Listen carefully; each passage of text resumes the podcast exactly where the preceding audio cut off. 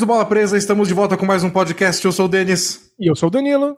Edição 341 no ar. E voltamos 340 edições para repetir o que a gente fez na edição 1, que é gravar longe um do outro. Não posso não dar um tá tapinha nas costas do Danilo agora.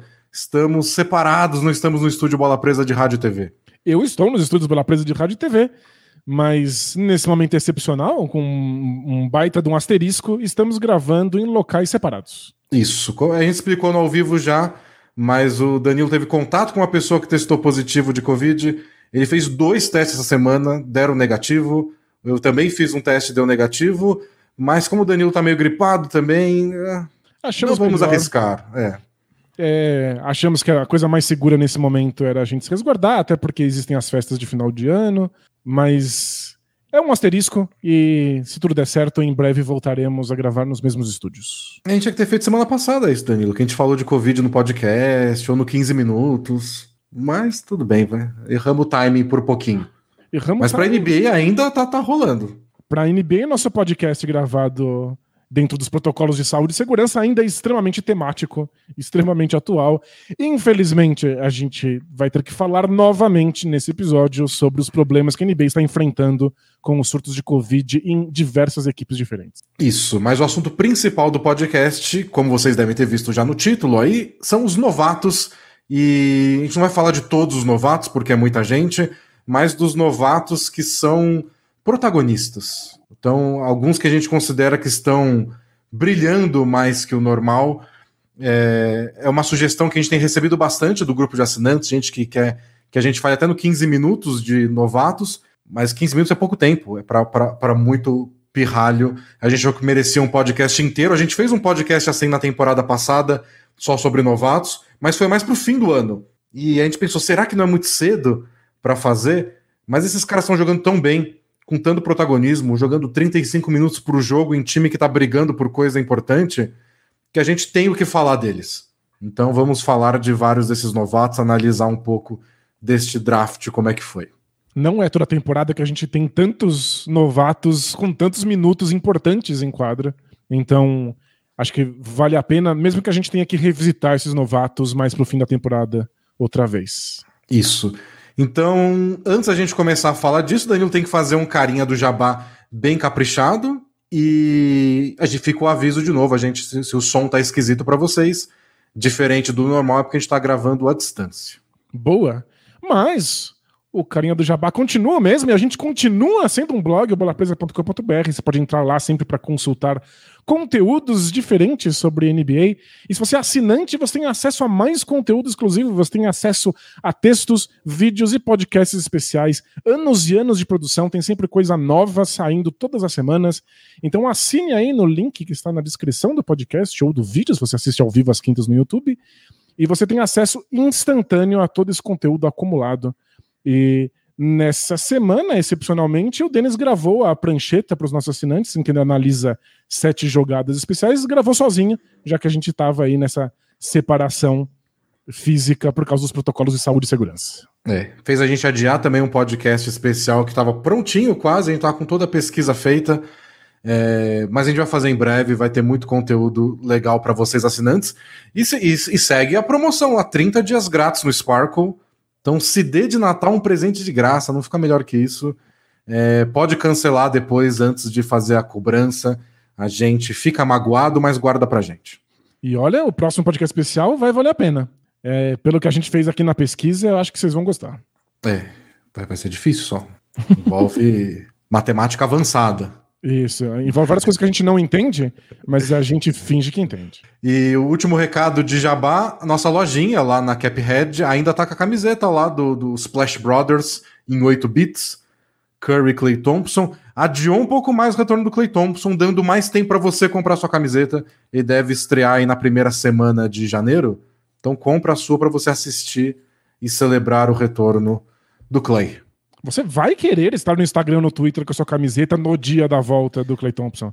Pra Às tá colocar tá... a hashtag é, ou, ou tá viajando para São Francisco para ver o jogo, né? Vai saber o, o poder aquisitivo de cada um que tá escutando a gente. Pode ser, né? A gente não julga, a gente só inveja. Fala de basquete? Bora!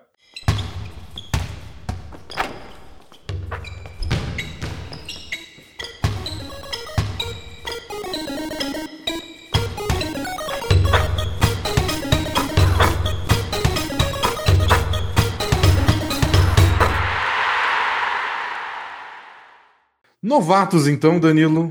Minha sugestão é que a gente comece com Scottie Barnes, o novato do Toronto Raptors, que, segundo as listinhas que a, que a NBA publica toda semana sobre quem é o líder na, na, na corrida para o prêmio de novato do ano, às vezes é o Evan Mobley em primeiro, às vezes é o Scottie Barnes, varia de semana a semana. Nessa semana o Scottie Barnes passou na frente, porque o Evan Mobley não jogou semana passada. Exato. Protocolo de Covid. Mas eu coloco ele pra gente falar primeiro, porque a gente falou muito do Evan Mobley semana passada já. A gente semana falou pass... muito do Mobley e do Kevs, e da defesa que eles usam, e do fato que eles usam dois pivôs. O Kevs é o grande assunto da temporada, inegavelmente. A gente falou do sucesso do Kevs no episódio passado, e passa tudo para o Evan Mobley. Então, quando, quando a gente falar do Mobley nesse podcast, a gente vai passar um pouco mais batido do que os outros. Então vamos começar com o Scottie Barnes, que curiosamente foi uma das escolhas mais polêmicas no draft, né? Porque todo mundo, ou pelo menos a maioria das pessoas, acreditava que o Raptors ia escolher o Jalen Suggs. Eles tinham acabado de. Eles não tinham perdido ainda o Kyle Lowry, né? Porque o draft foi antes da free agency, mas tudo indicava que ele ia sair do time. E você não vai querer um armador pro lugar do Kyle Lowry. O cara fez uma temporada universitária impecável, é um líder nato, Tipo, tudo tava gritando de que um time que tava perdendo um grande líder na armação ia pegar outro no draft. E o Raptors foi falou: não, não, não precisa não. Prefiro o Scottie Barnes, que desde então a gente fala, mas esse cara é bem parecido com o Siakam. Podem jogar na mesma posição, podem jogar juntos, né? Mas tem vários talentos que se sobrepõem. Será que não é estranho? É, e, ó, essa foi a coisa mais estranha. Era o fato de que eles pareciam, de longe na neblina, o mesmo jogador.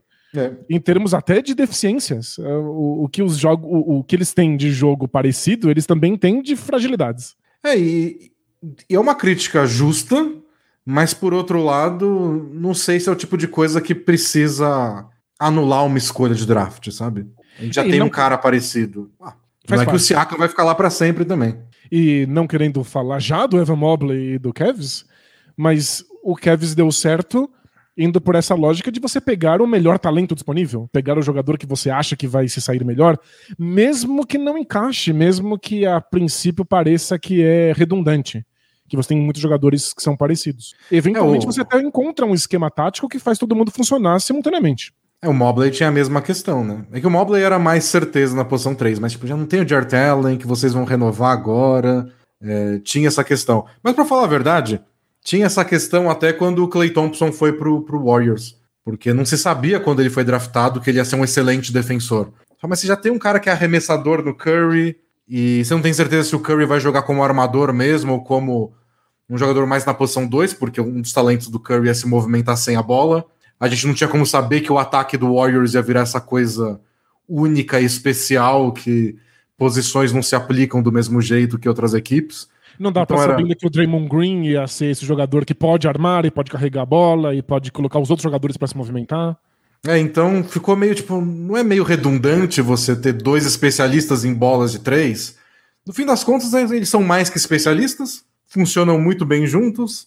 Quem arma o time, como você falou, é o Draymond Green, que foi a escolha de segunda rodada. Sei lá, só pega o cara que você acha melhor e pronto. E os tempos passaram, a NBA mudou e agora as equipes adorariam ter cinco especialistas em bola de três pontos no seu quinteto titular. Então tem um pouco isso, às vezes você se prepara para jogar um tipo de basquete e duas temporadas depois, quando o jogador atinge o seu auge, ou quando ele realmente fica um jogador impactante, o jeito de se jogar basquete já é outro. O que se espera dos jogadores já é outra coisa. Então, a princípio, essas escolhas redundantes assustam, mas é cedo demais para a gente julgar e eu acho que o Scottie Barnes, por enquanto, é um caso de sucesso. É, e, e talvez o, o, Raptors tenha olhado e falado: Nossa, eu posso ter dois Siakans? Legal, eu quero. Eu já tenho um e eu gosto. Então, é, é uma, é uma crítica feita na, na época do draft, mas acho que a gente não deveria se prender muito nisso. E a verdade é que o Scottie Barnes está mostrando até mais do que a gente previa. Sem e dúvida. os caras mais otimistas, tipo, quem acompanhou o draft de perto, aqueles especialistas que passam a vida vendo basquete universitário. É, não é gente que estuda na semana igual a gente, na semana do draft. O pessoal falando, eu não esperava, não tinha a menor ideia que o Scottie Barnes ia ficar tão à vontade ofensivamente, tão rápido. Acho que essa é a parte mais impressionante, né? O como ele consegue criar o próprio arremesso e carregar a bola, que é uma das grandes críticas que a última temporada trouxe para o Siakam, que era a dificuldade dele de fazer isso. Você falou até que o Raptors estava muito feliz com o Siakam, então por que não ter dois dele? Mas quando a última temporada acabou, o Raptors não estava particularmente feliz com o Siakam. É, é, esperando que ele carregasse muito o ataque, e ele não parece ser um jogador muito tranquilo, muito confortável em ter que exercer essa função. A temporada passada era para ser um teste de fogo, assim, de você pode ser o cara que carrega nosso ataque nas costas, e não era tão confiável assim, não dava certo contra todos os adversários. É, a questão dele não arremessar com consistência de média e longa distância atrapalha. Ele teve uns jogos bem fracos. Ele começou a temporada mal, depois melhorou, mas mesmo assim, a temporada inteira do Raptors foi esquisita no ano passado. Então dá para perdoar um pouco do, do, do Siakam, mas ao mesmo tempo é, deu aquela insegurança. O Scottie Barnes já parece mais, pra falar a verdade, com um terço de temporada e já parece com um jogo ofensivo mais completo do que o do Siakam. Ele parece, no mínimo, mais tranquilo de desempenhar esse papel. É, às vezes ele tem os seus momentos de dificuldade, mas ele, o Siakam teve um período de adaptação tão longo para conseguir chegar naquele papel de carregar o ataque. O Scottie Barnes teve muito menos tempo para isso e parece que ele pelo menos gosta de desempenhar isso.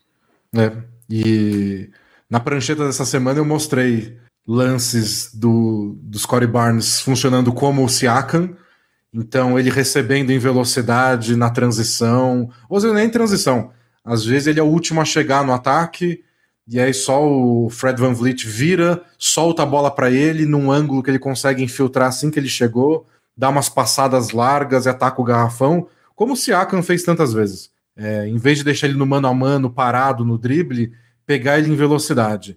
E o Barnes faz isso muito bem. Então eu mostrei uns lances assim para mostrar por que tinha essa associação, mas também separei uns lances dele no jogo contra o Nets, foi o que chamou mais atenção. Porque ele chamando o Kevin Durant para o mano a mano, dando fade away de meia distância e acertando um atrás do outro. E ele fazer isso vai tirar muito peso das costas do, do Siakam, de ter é. que dar esses arremessos. Na temporada passada teve aquela, aquela fase em que o Siakam errou uns quatro arremessos de último segundo para empatar ou virar jogos. É, é, é pesado para ele ter que fazer isso sempre. Ele ser o responsável por esses arremessos de mano a mano. E quando você erra dois, você não quer tentar o terceiro. Você erra três, você não quer tentar o quarto. É, foi engraçado é. porque ele tinha, ele tinha errado uns quatro, e aí eles fizeram a troca do Norman Powell pelo Gary Trent Jr. E na primeira semana do Gary Trent Jr., ele recebeu uma bola de três no último segundo, e aí ele acertou e ganhou o jogo. Na, na primeira do Gary Trent, ele tinha uma semana de Toronto Raptors, ele já conseguiu um game winner que o, o Siakam tava batendo na trave a temporada inteira.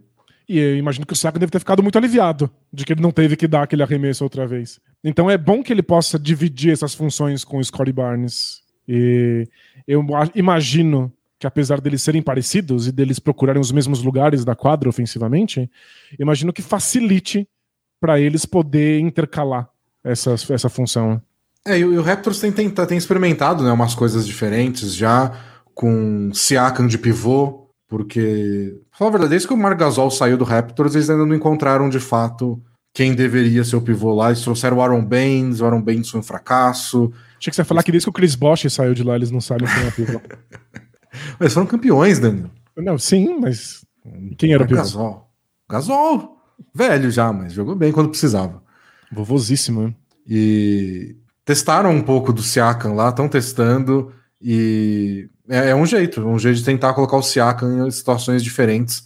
Defensivamente é legal, porque aí eles podem fazer o que eles gostam de fazer, que é pressão, todo mundo marca de um lado, dobra, se recupera. Se o seu pivô é um cara ágil como o Siakam, tá, tá ótimo.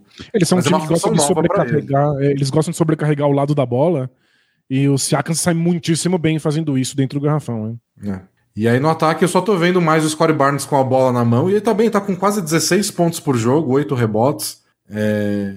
E arremessando muito de meia distância, que é uma coisa dessa. A gente vai falar dos outros nomes, mas parece que é uma coisa desse, desse draft, dessa classe de novatos. Que a gente fala, não, essa geração que cresceu vendo Curry, Damian Lillard, só querem arremessar de três. E esse pessoal não. Para falar a verdade, a maioria vive na meia distância e o Scottie Barnes é mais um deles. E tá acertando até um bom número. Ele tá com 46% de aproveitamento em arremesso de meia distância, que é um número bom. Não é o Chris Paul, que é 54 nessa temporada. E o ideal é ficar mais perto possível aí de 50% para valer mais a pena. Mas para um novato que ninguém achava que tinha sequer um arremesso de qualquer distância e está criando o próprio arremesso, não é que eles estão sem marcação nem nada, 46% é um bom número. É altíssimo. E, e para esse Raptors ajuda também, né? Porque sem o Lowry, é, eles precisam de mais gente gerando pontos, né? Fazendo Exato. o ataque funcionar. E eu achei legal que você levantou essa questão de que essa classe de draft arremessa muito de meia distância, porque é difícil que os jogadores cheguem na NBA e proponham um novo jeito de se jogar basquete. São poucos jogadores que causam uma revolução no esporte, como o Stephen Curry, que acabou afastando tanto os arremessos de três pontos, vários passos para trás linha de três.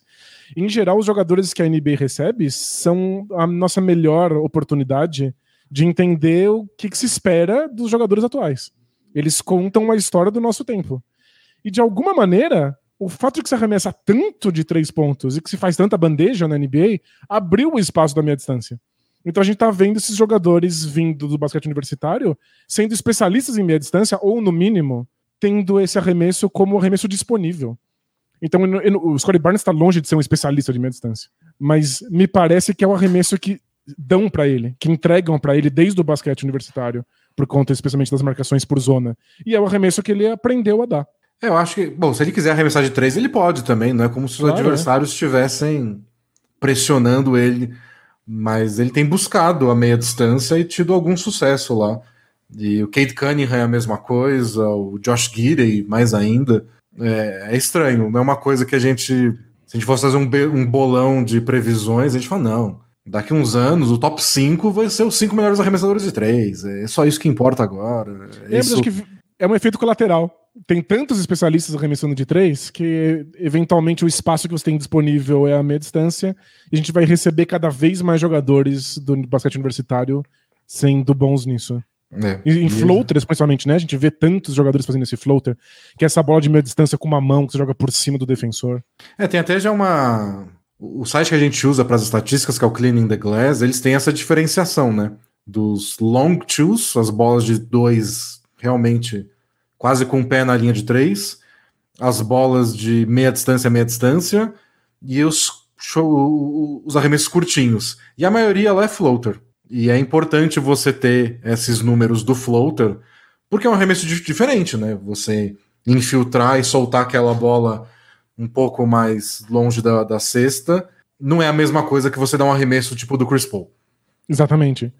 E antes esses floaters eram arremessos assinatura, arremessos característicos de jogadores muito específicos na NBA. Hoje em Parker. dia, todo novato já entra sabendo fazer. É, não, tem umas coisas que se popularizam muito fácil. Eu vi uma vez um pessoal comentando sobre aqueles negócio de fazer o snake no pick and roll. Quando você... você... contorna em, em S, né? O... É, você espera o corta-luz, aí você só espera o adversário ficar nas suas costas e você usa o corpo para se proteger. Um pessoal comentando que até outro dia isso era a marca registrada do armador veterano, que tem controle do que faz em quadra. E que é Hoje é mais qualquer... lento e mais forte, é. Hoje qualquer pirralho no basquete universitário já aprendeu a fazer isso. Pois é. Viu que dá certo na NBA, viu que o armador favorito dele faz, e pronto, faz. E é por isso que eu acho que tantos jogadores que são especialistas defensivos e que a gente tem receio de como eles vão se sair ofensivamente na NBA estão chegando cada vez mais prontos ofensivamente. Eles dão um jeito. Vários deles arremessam de três porque isso é básico, fazem floaters porque é o arremesso padrão e estão conquistando a meia distância porque é o arremesso que entregam para ele. E eu tinha muito mais certeza que o Scott Barnes ia ser um gênio defensivo do que um jogador de ataque. É. Mas tá aí ele é mais um desses bons defensores que chegou nessa temporada tendo um jogo ofensivo sólido. E é mais do que isso. O Scottie Barnes é confortável carregando a bola. E isso é realmente a grande notícia que o Raptors dificilmente imaginava que ia acontecer tão cedo. É, né, eu concordo. Eu acho que eles chegaram. Esse cara defende muito bem e a gente pode trabalhar ele para ele virar um grande jogador de ataque, como a gente fez com tantos outros nomes nos últimos anos, incluindo o Siakam, incluindo Van Vliet e um monte de gente. Não acho, não acho que. Esse é daqueles casos que o time acerta no draft, mas você fala, duvido que você sabia disso. Duvido. É, pois é. é... Duvido que você sabia. A gente falou do Draymond Green mais cedo. Duvido que o Warriors sabia que o Draymond Green ia tudo isso. Eles já admitiram que não sabia. Se é, soubesse, tipo... não tinha esperado a segunda rodada para draftar. O mérito deles é ter permitido que o jogador se desenvolva nessa direção. Sim. Você ter escolher o Draymond Green numa posição tão baixa e falar: não, quer saber? Vamos deixar ele ser o nosso pivô, o que já é absurdo, e vamos deixar ele armar o jogo. É. É, e mesmo o Scottie Barnes, tão cedo na temporada, o Raptors falar: não, vamos desenhar várias jogadas para ele finalizar ofensivamente. Vamos deixar ele segurar mais a bola, mesmo que o Siakam esteja aqui esteja disponível. Ah, não, Eu acho que isso é mérito do Raptors, né? É, e vai acertando, eles vão deixando. Até porque o Raptors, apesar do Van Vliet e do Siakam, é... não tem aquele jogador, né? Os dois são jogadores importantes, foram campeões com o Raptors em 2019, são as lideranças do time, mas nenhum deles é o, o macho alfa, sou dono de tudo, ninguém fala alto comigo. Se você chegar jogando bem, você chegou jogando bem. Aliás, acho que essa identidade. times, né? É, acho que o Raptors até tenta implementar essa identidade de, de pouco estrelismo. Acho que o máximo de estrelismo que eles deram foi quando o Kawhi chegou lá e falou: você pode descansar a hora que você quiser. Mas em quadra, a gente até comentava bastante disso, de como às vezes o Kawhi ficava cinco minutos sem tocar na bola direito e às vezes tinha três ou quatro postes de bola em que ele finalizava sem passar a bola para ninguém. É. Mas eventualmente ele ficava na zona morta e deixava o Raptors ser o Raptors. E é legal que o Scottie Barnes parece ter esse perfil. Parece que ele se encaixa muito bem no que o Raptors está construindo.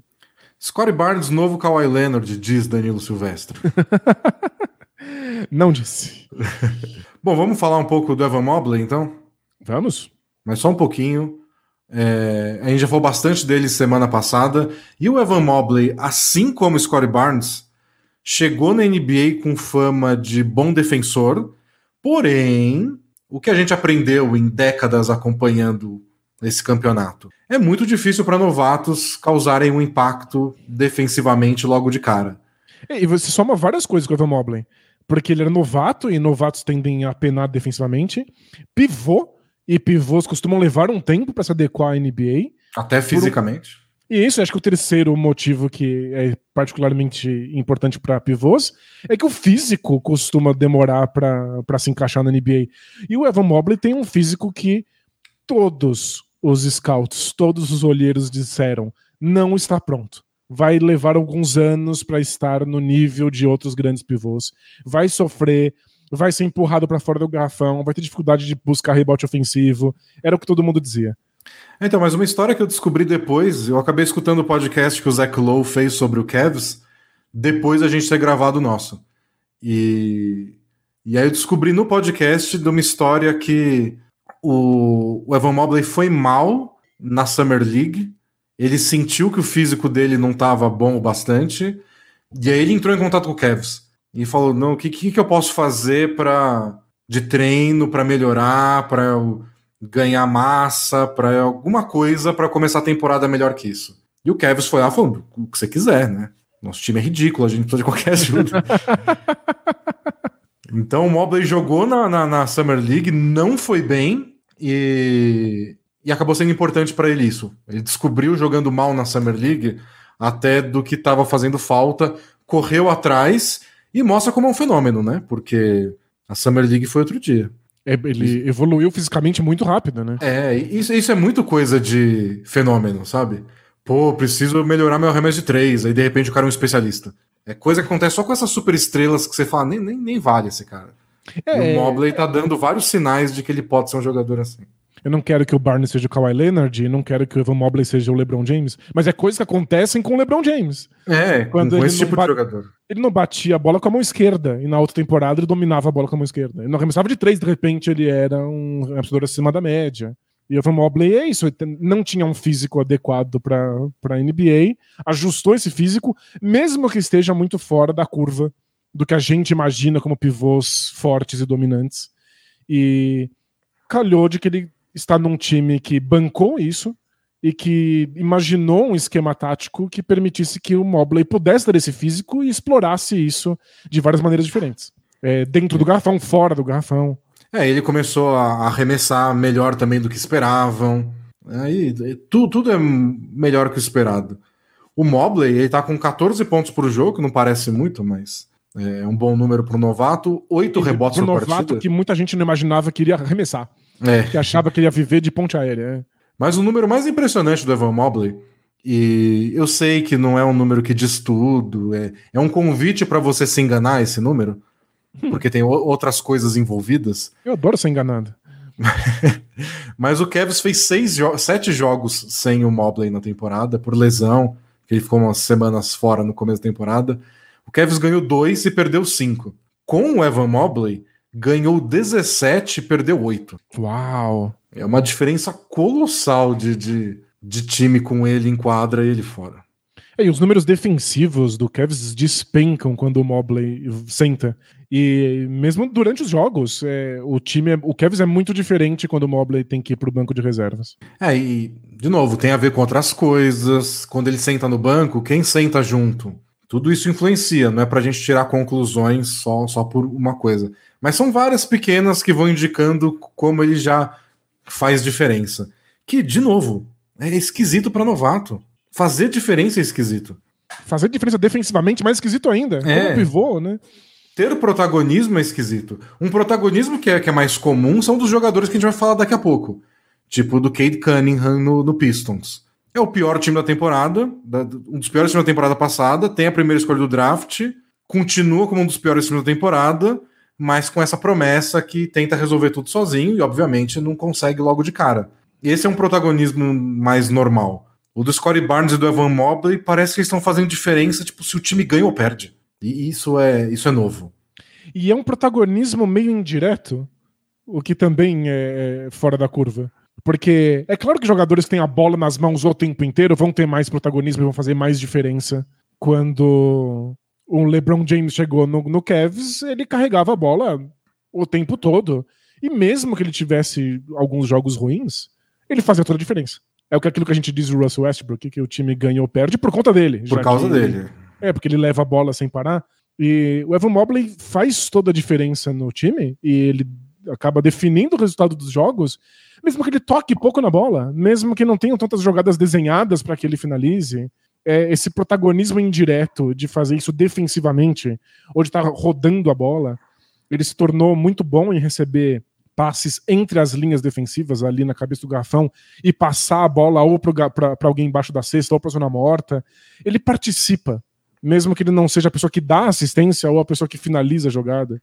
É, não, a, a gente mostrou na prancheta aquela. A gente foi fazer a prancheta para mostrar o entrosamento do Darius Garland com o Jarrett Allen no Cavs. E todo lance o Evan Mobley estava lá envolvido. São, são dois corta-luzes que geralmente o Cavs faz para pro pick and roll. O Mobley faz um dos bloqueios e é o Mobley que abre para a linha dos três e, e leva um marcador junto. É o Mobley que puxa o defensor para um lado. É ele que faz o pick and roll com o Garland em um dos lances que a gente mostrou para atrair a defesa. Aí o Garland manda o, o ponte aérea pro Jarrett Allen que está vindo da linha de fundo. Ele está envolvido até quando o assunto é Garland e Art Allen, que também estão jogando muito bem. São, se não fosse eles, o Kevs ia estar tá mal, mesmo se o Mobley fizesse o dobro de pontos. E talvez não o é Mobley nem ele. aparecesse tanto se o resto do Kevs estivesse indo mal, a gente não é. percebesse é. tanto o impacto dele na defesa, se o Jared Allen não tivesse lá, são muitos fatores.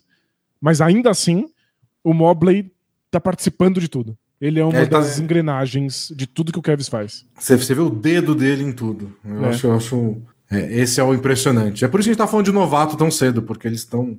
Não é só um amontoado de números para a maior parte deles. E Exato, acho que o Scottie Barnes. É, e acho que o Scottie Barnes e o Mobley são os dois principais. Isso é inegável.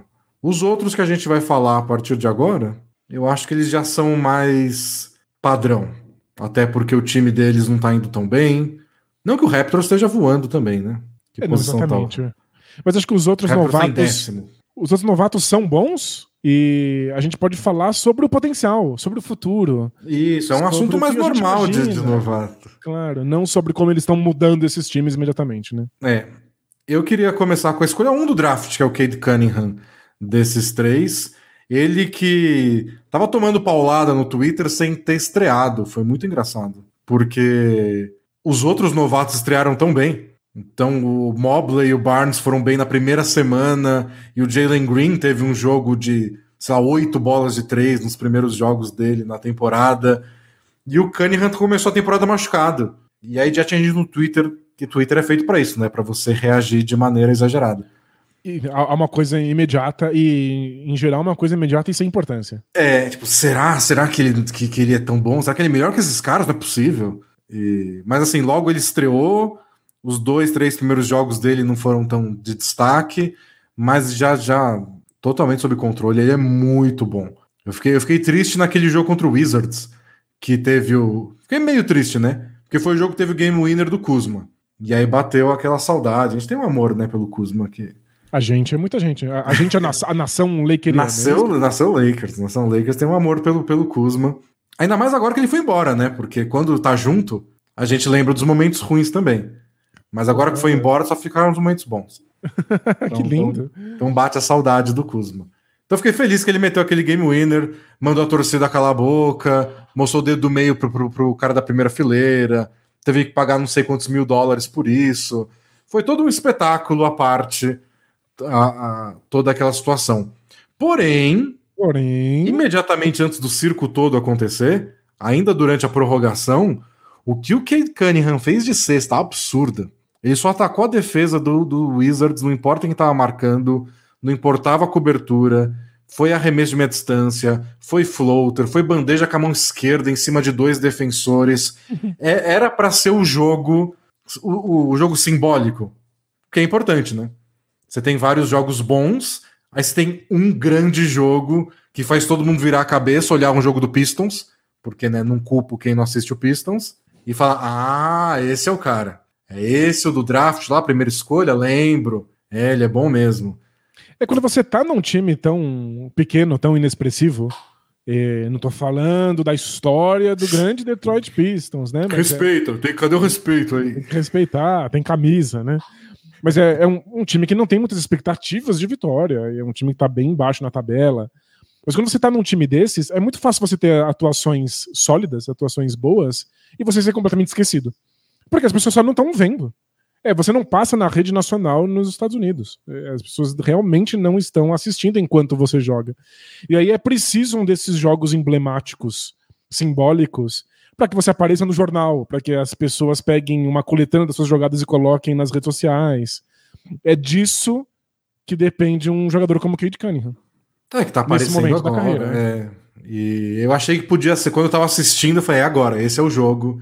Eles vão ganhar por causa dele na prorrogação contra um time que naquele momento tava voando, que era o Wizards, tava, acho que era primeiro ou segundo do leste naquele momento. E aí o Kuzma estragou tudo e não vi muito away sobre aquela atuação do, do, do Cade Cunningham. Mas ele tá jogando muito bem.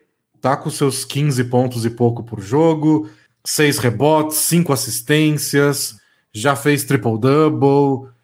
Todo dia pipoca uma estatística nova no, na, no Twitter que é daquelas. Primeiro jogador a conseguir pelo menos não sei quantos pontos, assistências e rebotes nos seus primeiros 23 jogos e meio, desde LeBron, Oscar Robertson e sei lá quem. Que assim, é, você tem que cavar para encontrar, mas tá lá. Isso, ele tá lá em companhia ilustre. É, e geralmente são esses números de, é, de um jogo versátil, assim, muitos pontos, rebotes, assistências. Muitos pontos não. Ele não é o cara que faz 30 pontos por jogo, por enquanto. Mas um bom número de pontos, rebotes e assistências, esse jogo completo. Ele parece é um jogador que vai fazer muito triple-double na vida. E isso a gente sabia que ele era um jogador muito completo, mas os olheiros tinham algumas ressalvas com o Cade Cunningham. Porque ele não é o jogador mais atlético do mundo, ele não é muito explosivo, e existia esse receio de que talvez com a defesa da NBA ele tivesse mais dificuldade de encontrar os próprios arremessos e, consequentemente, mais dificuldade de encontrar espaços para passar a bola. E existia um outro receio, que era o fato de que o Pistons é uma porcaria. E que ele não ia ser um desses jogadores que faz 40 pontos. E que, portanto, esses talentos diversos dele, essa capacidade de ser uma cola que une elencos, ia ser desperdiçada num time que não tem elenco nenhum. E eu meio que acho que isso está acontecendo. Porque, ainda mais agora que o Jeremy Grant está machucado e que era para ser o melhor jogador do time junto do, do Cade Cunningham, eu acho que o, o Cunningham tem o, o hábito, a característica de soltar a bola muito cedo e muito fácil nas postas de bola. Uhum. Que. Não, não sei, me lembra na hora de comparar, sei lá, com o Lonzo Ball. Mas é que o Lonzo Ball solta a bola sem nem bate no chão. O Cade Cunningham ele dribla mais. É. São jogadores diferentes. Mas essa característica de tô aqui armando o jogo, aquele cara tá livre, vamos soltar, vamos rodar a bola. E é o Pistons. Às vezes ele tá soltando a bola e fazendo a bola rodar e vai para uns outros jogadores que o adversário olha e fala: "Ufa, esse aí nem precisa marcar. Esse aí tá ótimo, esse aí não arremessa, esse não vai fazer porcaria nenhuma". O que eu tenho medo é de quando o Cunningham tá com a bola. Às vezes eu acho que ele devia pelo menos um tiquinho a mais concentrar o jogo nele, atacar, e ele tem guardado isso para quarto período, que já é uma coisa que tinham avisado também na época do draft. No basquete universitário, às vezes ele ficava só cozinhando o jogo, envolvendo os companheiros, chegava o quarto período e falava: beleza, agora eu sou o Alan Iverson. Agora eu não sei o que é um passe. E aí ganhava o jogo por conta própria. Então... É, agora ele tem mais dificuldade de ser relevante quando ele espera o quarto período, porque o resto do time não colabora. Às vezes chega no quarto período e já tá perdendo por 30. Exato. Então, é, é um problema. O, o, o, Cunningham é um desses carregadores de piano muito de elite. É, que consegue fazer um, um, pouco de tudo e cumpre qualquer função que o time necessite. Mas você não pode ter um carregador de piano, mesmo que ele seja o melhor carregador, mesmo que ele seja um helicóptero que carrega pianos, se você não tem outros jogadores ao redor dele. Mas eu acho que o, o, o Cunningham tá mostrando que ele consegue ser eficiente mesmo assim e que ele consegue criar o próprio arremesso e que ele consegue encontrar caminhos para cesta, mesmo não sendo explosivo, mesmo não sendo o cara mais forte em quadra, mesmo cercado por colegas que não, não acertam os arremessos do perímetro. Ele deu um jeito. Então, eu confesso que eu estou positivamente surpreso com o Cunningham. Eu achei eu que também. ele tem muito mais dificuldade de ser efetivo nas atuais circunstâncias da equipe. Eu acho que ele está jogando muito bem e e acho que essa característica pode vir a favor dele quando os companheiros forem melhores. E talvez seja uma coisa que você nem queira brigar, sabe? Do tipo, você tá tentando o famoso criar uma cultura. Uhum. Mas fala, não, vai, fica, vira faminha aí porque os seus, seus, seus companheiros são ruins. Você não vai falar isso pro cara. É, até porque mas é talvez é o Pistons precise disso agora, mas o Pistons tá pensando a longo prazo. É, essa temporada não vai em lugar nenhum. Claro. então, é, incomoda porque você vê eles perdendo o jogo, perdendo o jogo, jogadas que não acontecem nada, e às vezes dá vontade de falar, cara, só põe a bola embaixo do braço e você comanda tudo. Aliás, na prancheta dessa semana que eu postei ontem, sem nem se deu tempo de você ver, falou a verdade. Porque eu postei bem de madrugada. É, eu botei lances do Pistons. São duas jogadas comuns deles de um jogo contra o Knicks. E a jogada é só quebrada. Você assiste o jogo meio casualmente e parece que é um lance normal lá, que o Sadiq Bey arremessou de meia distância no fim, mas você, analisa a posse de bola inteira e tem dois jogadores indo para o mesmo lugar, indo para o mesmo canto da quadra. Aí um deles olha para o outro e fala: Não, vai, você corre para o outro. Nossa, e... que desastre. Aí quando você vai ver, faltam sete segundos de posse de bola, nenhuma jogada aconteceu, e quem tá com a bola vai lá e tenta uma coisa sozinho, ou chama um bloqueio e só para fingir que teve uma jogada, para movimentar um pouco a defesa. E aí você pensa, bom, é o papel do armador também, né? O Cunningham podia só, quando ele estiver pronto, ele fala, não, essa é a jogada, você vai para lá, você faz isso. Ele é coisa de time, é time ruim, é time jovem, é time desentrosado, é um time cujo armador tem um terço de temporada no currículo só. Isso aí não dá para resolver. Aí é um, já tá sendo um novato mais comum que a média. É, é, eu nunca achei que eu fosse falar isso nesses tempos, mas se o Cunningham tivesse no Cavs, por exemplo, a gente estaria vendo ele ter muito mais impacto. Talvez ele estivesse na mesma conversa do Evan Mobley. Do jogador não, que a gente vê participar de todas as posses de bola. Não tô pronto ainda. dele em tudo. Não, você não tá pronto? Não tô pronto, não tô pronto. O Kevs podia ter salvado a carreira do Cunningham, né? tipo, quem Kevs nunca falar isso? O Kevs nunca salvou a carreira de ninguém. Não, ninguém. Teve... Mas o, o Kevs destruiu várias carreiras. É, já teve gente que teve sucesso lá, apesar do Kevs, principalmente o LeBron James. Mas por causa do Cavs, não é possível. Não, tem vários jogadores que foram pro Cavs para morrer. é, tipo, é um, um, um grande é um cemitério. cemitério de jogadores, né? Mas no caso do Cunningham, a gente estaria vendo de maneira muito mais clara os talentos dele num time que é mais coeso. Num time que tem um jeito de jogar mais específico, é. né?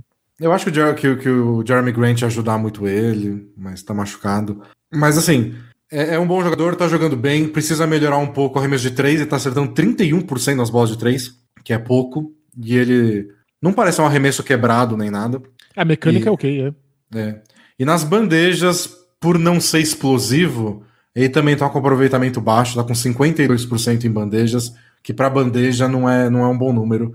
E várias vezes você vê ele é, acha o espaço, manipula a defesa, chega lá e não dá conta de um pivô muito alto, de alguém na cobertura, ele perde o equilíbrio na hora de finalizar, ou tenta uma coisa muito mirabolante porque ele não chegou na situação ideal. Eu acho que a parte física está influenciando um pouco as bandejas.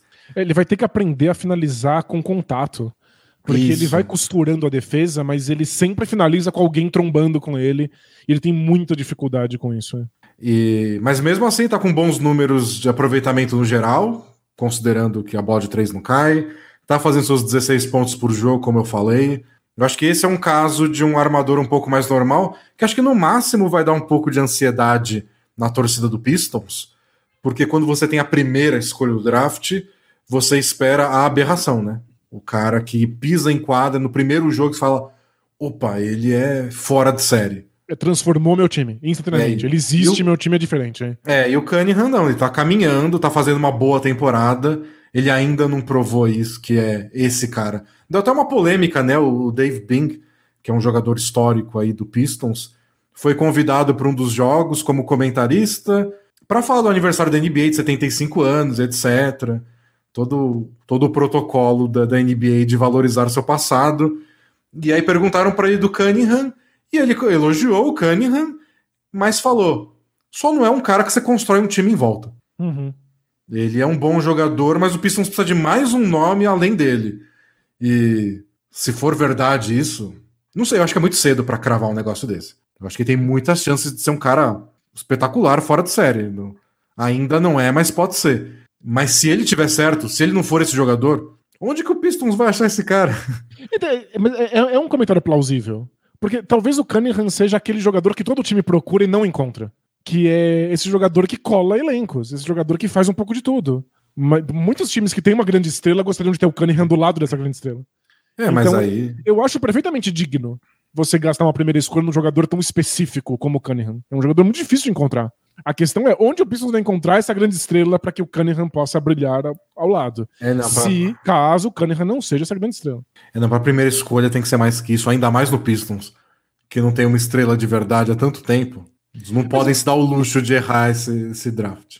É que imagina, se o Pistons tivesse pegado o Evan Mobley na primeira escolha, é...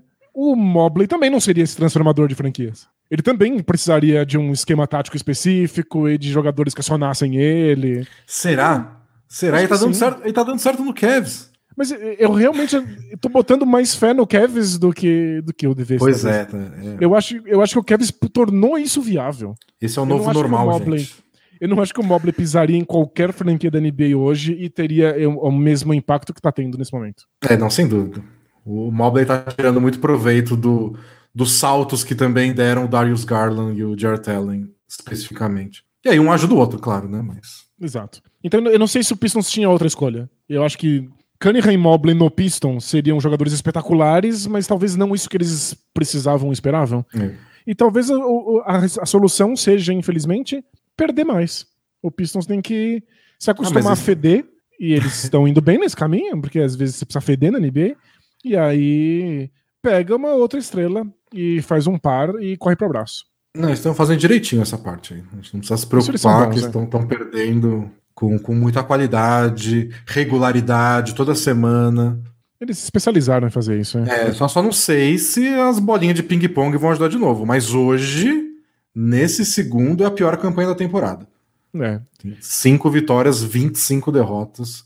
Um pouquinho na, atrás do Orlando Magic que a gente pode falar do Magic agora, né? Com o Franz Wagner, no meu, no meu post que eu fiz sobre o, o draft, eu faço lá as análises de força nominal, e eu disse que Franz Wagner é o nome que eu daria se eu fosse inventar um alemão. é o seu alemão fictício. É, tipo, o personagem da minha historinha viajou pra Alemanha e lá ele conheceu Franz Wagner. É esse o nome que eu ia inventar, o primeiro que ia me vir na cabeça. E os alemães vão ficar muito bravos. É, tipo, ele acha que isso é alemão. Como no Street Fighter o brasileiro é o Carlos Blanca, e a gente fica indignado. Como assim, como assim um brasileiro chamaria Carlos Blanca? Ah, eu não sei se eu fico indignado. É, é tão absurdo que eu não consigo ficar indignado. É só muito engraçado. então esper esperamos que os alemães estejam rindo do Franz Wagner. É, e é, é uma boa. É uma boa desculpa. Você pode você ter um filho, você dá o nome dele de Carlos, porque você gosta do nome, sei lá. Mas se alguém perguntar você, fala que é por causa do Blanca. É por causa de Carlos Blanca. que mudou a maneira que eu encaro o Brasil e a brasilidade. O que é ser brasileiro fora do Brasil? É ser um, um homem mutante verde que morde pessoas e dá choque. Elétrico. Dá choquinho. E se você apertar muito rápido. Assim, dá, dá, dá, não dá choque, né? Dá choquinho. Choquinho. Dá um choquinho do Blanca, dá um choquinho do Blanca. Bom, mudamos de assunto. É Franz Wagner o tema que não foi a primeira escolha do Orlando Magic. Na escolha 5 eles pegaram o Jalen Suggs, já que o, o Raptors deixou passar. E na oitava eles pegaram o Franz Wagner, com a, essa escolha que veio do Bulls, né? Se eu não me engano, a 8, na troca do Vucevic. Eu confio em você. E usaram muito bem, porque é impressionante o quanto ele tá jogando bem. E na época do draft, o que falavam dele é tipo: escolha segura, escolha sólida, ele já tem boas características defensivas, que é também uma constante desse draft, né? O que tem de bom defensor nesse draft. Pois é, e, e... bons defensores também são bons no ataque, né? É, e ele sabe arremessar, então não tem muito erro. Eu não sei se ele vai ser uma mega estrela do basquete, mas não tem como dar errado. E quer saber, ele tá jogando muito diferente do que um mero role player. Ele pega a bola, põe embaixo do braço, ataca, ataca, ataca. Se ele tem espaço, ele infiltra. A bola de três que elogiaram antes nem tá caindo tanto assim, tá com 36%, um tiquinho acima da média, mas o que tá fazendo a diferença mesmo é na zona morta, que acerta 44% de três da zona morta. Espetacular, né? E, e essa tem sido a vida dele. Se ele não taca a bola, ele tá na zona morta. Se ele taca a bola, ele ataca a cesta. Já conseguiu umas duas ou três enterradas sensacionais que essa renderam. Essas renderam apareceram Essas nas redes sociais. Twitter, é foram pro Twitter, o pessoal começou a prestar atenção, porque o Orlando Magic é outro time que, né, por que você vai assistir? Você só se você quiser ver o Stuff, o mascote. É, se você tem amor pela vida, você não assiste o Magic. Mas você assiste os melhores momentos, porque o Wagner merece às vezes. É, porque o melhor momento é rapidinho, você assiste todo mundo. é tipo coração de mãe, sempre cabe mais um. Cabe mais um. Você tá assistindo os melhores momentos dos jogos, fala, vou ver mais um, é dois minutinhos. Mas o Franz Wagner tá jogando bem de verdade e desde que o Jalen Suggs machucou, é... o Magic ficou com menos um jogador para criar ataque. Claro que o Cole Anthony concentra tudo, e aí o Cole Anthony machucou também. E a gente começou a ver muito Franz Wagner do tipo, dá a bola aqui, alguém faz um bloqueio e vambora. A gente começou a ver esse universo paralelo em como seria um time se o Franz Wagner fosse o principal jogador ofensivo. É, e é legal, né, para um novato poder experimentar essas coisas. Muito, e é, é, é bom pro time poder imaginar esse tipo de cenário. Poder saber como ele reage nessas circunstâncias. E isso não quer dizer que o Franz Wagner, em, em algum momento, vai ser o principal jogador de ataque do Magic. Mas se ele se sai bem nessa função, ele pode ter um papel secundário ou terciário ou ofensivamente com muito mais tranquilidade. Então é bom para todos os envolvidos ter essa oportunidade né, de testar. É, não, eu acho que é a melhor parte é, a melhor notícia pro Franz Wagner na temporada foi que pro Magic tá ruim. Já ia ser ruim com o time completo, com o time desfalcado, o Fultz ainda nem estreou, o Isaac, obviamente, ainda nem estreou. Então, é um elenco jovem, ainda fraco, com muito a provar e desfalcado. Então, caiu no colo do Wagner um protagonismo que eu acho que ele não teria numa situação normal. É, com todo mundo saudável, esse Magic talvez tivesse um pouquinho mais de ambição e dificilmente teria dado tanto protagonismo e talvez até minutos pro Franz Wagner. E agora eles sabem que ele deveria ser um titular. Agora é, eles não, sabem que ele vai estar em quadra e não importa o que aconteça, né? Ele ganhou o espaço dele, não tem como tirar. Ele é muito. Eu gosto muito dele, de verdade. Acho que vai dar muito certo. E a dúvida é isso: vai, vai dar muito certo como? Com, sendo o cara que fica com a bola na mão, o, o criador de jogadas, o cara secundário para quem o armador toca de vez em quando. Então, estamos descobrindo é tipo... enquanto acontece. E é o tipo de coisa que o, o Magic sofre para determinar. O Magic tem essa grande deficiência como franquia, que é um direcionamento para desenvolver os novatos. Então, o que o Franz Wagner deveria desenvolver no próprio jogo? Ele deveria ser esse cara que espaça a quadra na zona morta, ele deveria armar o jogo. E é difícil pro Magic decidir, porque o Magic nunca sabe qual é o elenco deles, eles não sabem qual é o estilo de jogo deles. É um time muito sem identidade e a gente viu vários jogadores morrendo nesse caminho. Não sabendo para onde ir, não indo para lugar nenhum, não direcionando o jogo para direções específicas.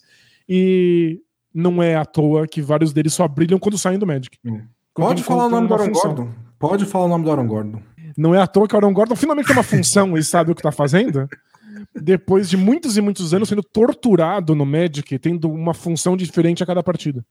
É. Não, o Aaron Gordon, a gente passou anos, mas tipo, mano, ele já tá na NBA, não sei quantos anos. E qual a característica dele? O é. que, que ele faz? Não sei.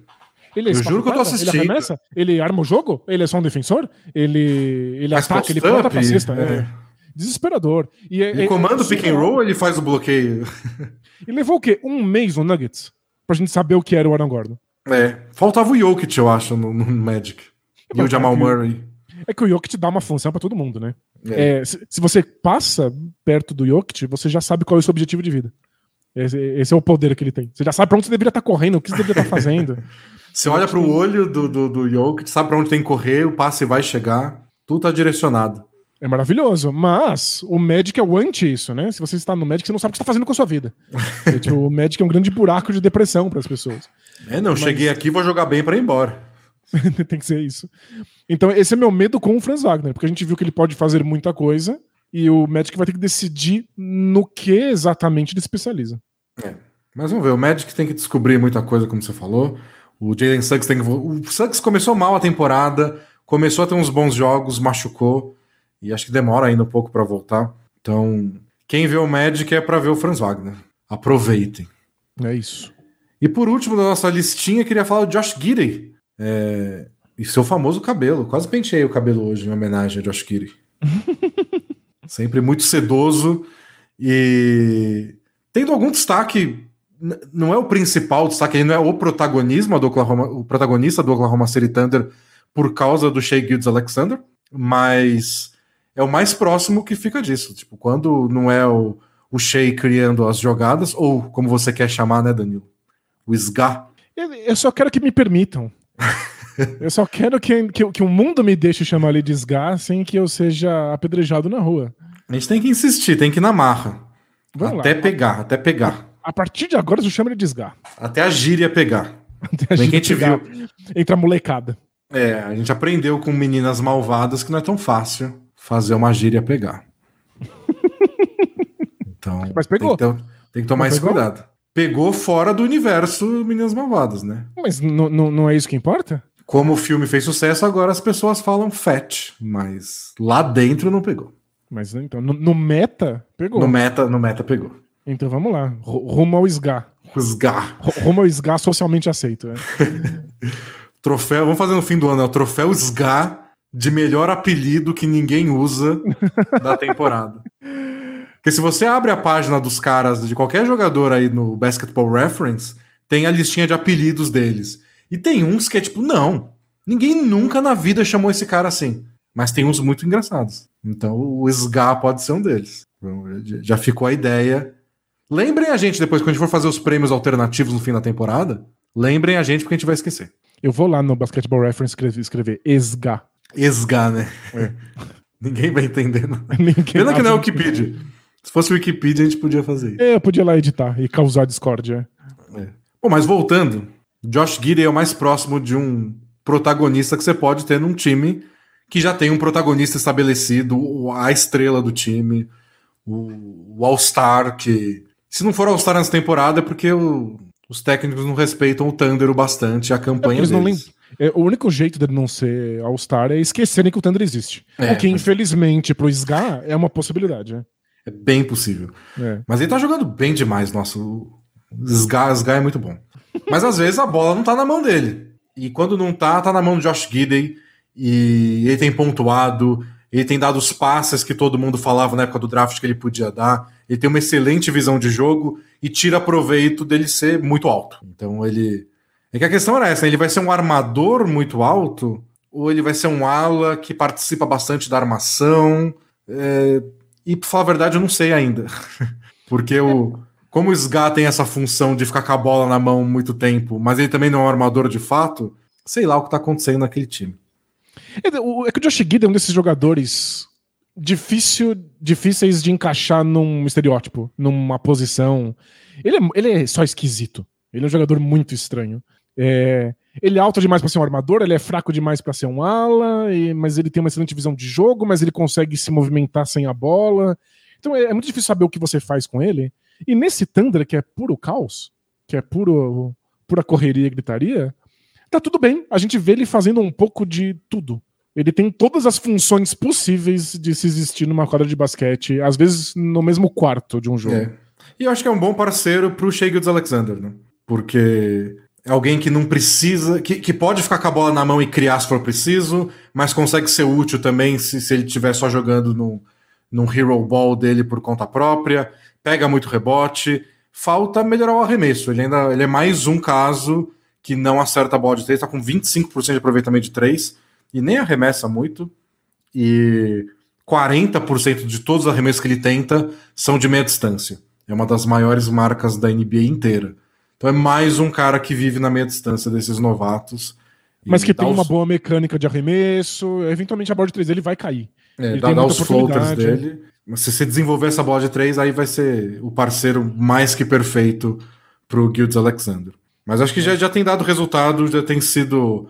Era outro que na época do draft falando, será que vai funcionar logo de cara? Porque o medo era o Thunder tá deixando passar gente que todo mundo tinha muita certeza que podia dar resultado por um que, sei lá, ele vai começar a dar resultado daqui duas temporadas, ele parecia meio despreparado. E não é o caso, não. Bota ele em quadra, ele faz diferença. Ele sempre é o cara que eles botam para cobrar fundo bola em momento importante, confiam no passe dele. É um dos jogadores legais de assistir dessa temporada de novato. É foi um desses jogadores polêmicos na hora do draft, porque não só não parecia pronto para NBA, especialmente fisicamente, mas também porque é um desses jogadores sem posição, que dá tanto medo de você não saber exatamente onde encaixar e para onde direcionar. E no Thunder é muito fácil você não, não ter nenhum tipo de função, porque o time é muito caótico. E como você bem disse, até antes de começar o podcast, o SGA faz quase tudo sozinho né? Tipo, ele tem uma das maiores usage rates da NBA, então, tipo, todas as jogadas passam pela mão dele o tempo todo. Ele arremessa numa taxa absurda sem receber assistência. É, tudo que ele arremessa é ele que cria. Ele não se movimenta sem a bola para alguém dar o passe, mesmo com o Josh Giddey em quadro. Então, e é muito fácil nessas circunstâncias os outros jogadores do time não terem função nenhuma, né? É, você só existe para que o SGA possa fazer o que ele já faz. Então, perfeitamente compreensível as ressalvas que o Josh Giddy recebeu no momento do draft. Ele só mostrou que elas eram infundadas. Ele é inteligente o suficiente e completo o bastante para ter um impacto mesmo com o Sgar sendo tão monopolizador do ataque. Eu abri aqui os números do, de parceria de assistência. O Josh Gidey, que, o jogador que mais recebeu assistência do Josh Gidey foi o Dort. Dort. Que recebeu... agora é um excelente remissor de três pontos. É. Quem diria? 34 assistências 34 cestas do Dort vieram de assistências do Guidey. Aí depois. Co compre a camiseta do Dort na loja Bola Presa. Boa. O, o Besley foram 26, é o mesmo número do Jeremiah Robinson Earl, que é outro novato. Derek Favors, 24. Kenrich Williams, 19. E aí depois vem o Gildes Alexander com 10. 10 cestas do SGA vieram de passes do Josh Gidey. Porque ninguém dá passe pro, pro, pro, pro SGA. Ele vai lá e faz a cesta dele. Pois Se é, pudesse, ele jogava sozinho. E o Josh Gidey consegue ser relevante e movimentar o jogo e organizar o jogo do Thunder mesmo assim. É, envolvendo esses outros caras. É o Dort que salva a vida dele. Exato, ele é o mais próximo que, que o Thunder tem de fato de um armador que cria uma coletividade. E eu acho que ele vai ter um futuro brilhante no Thunder, especialmente se as bolas de três caírem, né? É. Bom, eu acho que a gente tá meio estourado no tempo é que eu não tô contando o tempo do mesmo jeito, porque eu não tô usando o mesmo programa, tá tudo diferente hoje. Mas a gente tinha combinado de falar de alguns outros novatos que a gente quiser. A gente separou esses cinco nomes como os principais, mas se você quisesse falar de mais algum, você podia trazer. Quem que você trouxe, Dani? Eu quero falar do Shengun. Clubismo. Só que o Jalen Green tá jogando não tão bem, machucou, foi arranjar o Shengun de costas. É, alguém comentou num, num vídeo nosso do YouTube que ele é o Curupira. E eu já tô pronto para dar mais um apelido. apelido. Exato. Ó, no ao vivo aqui, falaram que quem vai ganhar o prêmio SGA de melhor apelido que ninguém usa é o Gary Payton II, o Luvinha. O Luvinha. Então, então a gente tem o SGA, o Luvinha e agora o Curupira. Que o é Curupira. O Porque, Curupira turco. Ele faz absolutamente tudo de costas. É, mas é, eu, eu, poderia falar do, do Jalen Green, porque eu acho que ele eventualmente será um grande pontuador, ele tá tendo muitas dificuldades, o time do Rockets é muito desorganizado. Ele é uma, é uma máquina de turnovers. Ele é uma máquina de turnovers e o outro armador que tenta carregar a bola e construir jogadas é o Kevin Porter Jr., que é a maior máquina de turnovers de que se tem notícia na história da humanidade. ele, ele é a descrição de um trem descarrilhado. Então eles não conseguem organizar, eles não conseguem construir, é tipo é muito difícil e vai precisar de um outro cenário para que o, o, o, Green finalmente brilhe ofensivamente. Mas o Shingun já está pronto. O Shingun já funciona e o Rockets realmente acredita que ele é o futuro do garrafão da franquia. Então, e... É, essa é uma crítica que eu falei mais cedo do, do, do, do ranking de novatos que a NBA faz no site deles. E o Shengun nessa semana tá em sétimo no rankingzinho que eles fazem. E a grande questão, o grande comentário é: ele precisa jogar mais. Ele joga menos de 20 minutos por jogo. É o oitavo jogador do Rockets que mais pisa em quadra. Por quê?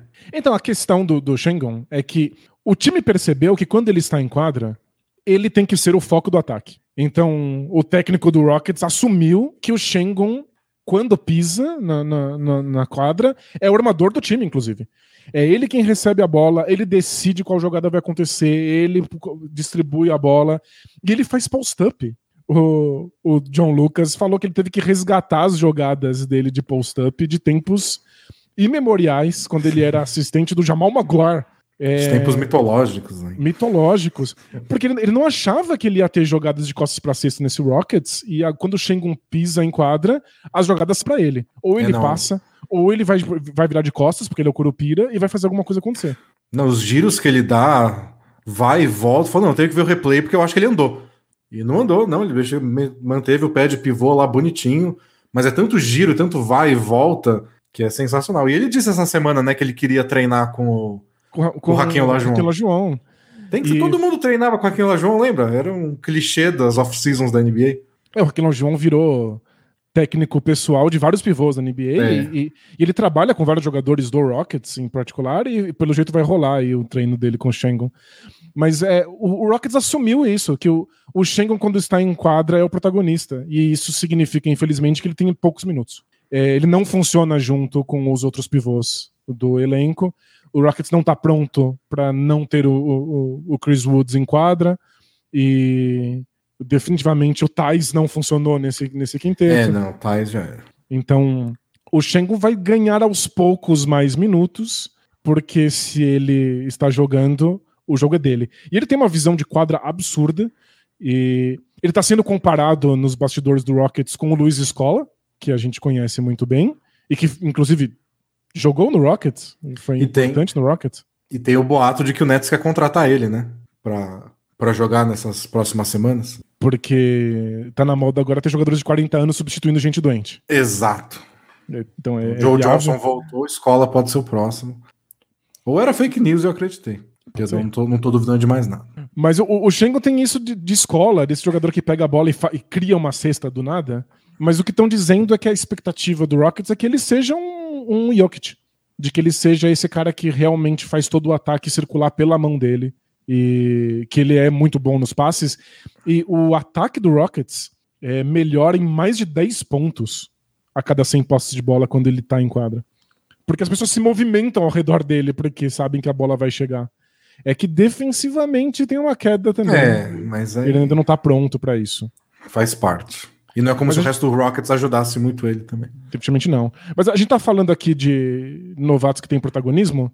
O Shengun tem muito, mas em minutos limitados. É, no, no pouco tempo que ele fica em quadra. Exato. E eu acho importante a gente falar dele, não só porque eu trouxe pro Wilson Rockets e que sou clubista, mas porque eu imagino que ele vai ter muito protagonismo nesse, nesse elenco daqui a uns anos. Eu acho que a, a gente vai ver o Rockets ser o time do Shengun em algum momento. E o nome que eu trouxe é Austin Reeves. Não, mentira. Mas ele meteu o game winner contra o Dallas. Então eu poderia, eu poderia. Mas acho que a gente nem, nem vamos é, aprofundar muito, porque na verdade eu não ia trazer três nomes, dois, dois nomes, iam ser. é, eu trouxe dois nomes, na verdade, não um, isso que eu quis dizer. Ah. Porque são dois jogadores que eu acho que a gente vai acabar falando, porque os times devem brigar por muita coisa. Que é o Ayo Dosumo, do, do, do Chicago Bulls, e o Jonathan Kuminga, do Golden State Warriors. O Kuminga começou a temporada machucado, aí depois ele foi pra D-League, e aí foi começar a jogar faz pouco tempo, só que entrou, entrou bem, mais um que tá jogando bem defensivamente. No jogo que o Warriors descansou todo mundo, ele meteu 26 pontos, e não duvidaria que quando o Warriors estiver nos playoffs brigando por coisa grande, o Kuminga acabe entrando em quadra, pegando os minutos que sei lá seria do Iguodala para marcar grandes jogadores, grandes alas adversários. É, parece muito bom e muito mais preparado do que a gente previa. É. E o Dossumo tem sido um dos bons nomes que o Bulls achou no banco de reservas, quando a gente achava que o Bulls não ia ter profundidade no elenco. E o Dossumo tá jogando bem, puxando contra-ataque, roubando bola. A gente mostrou na prancheta como ele espaça a quadra, mesmo sem ser um exímio arremessador. Ele fica na zona morta, quando ele recebe, ele ataca, ele recebe, ele ataca, e acaba punindo as defesas por isso.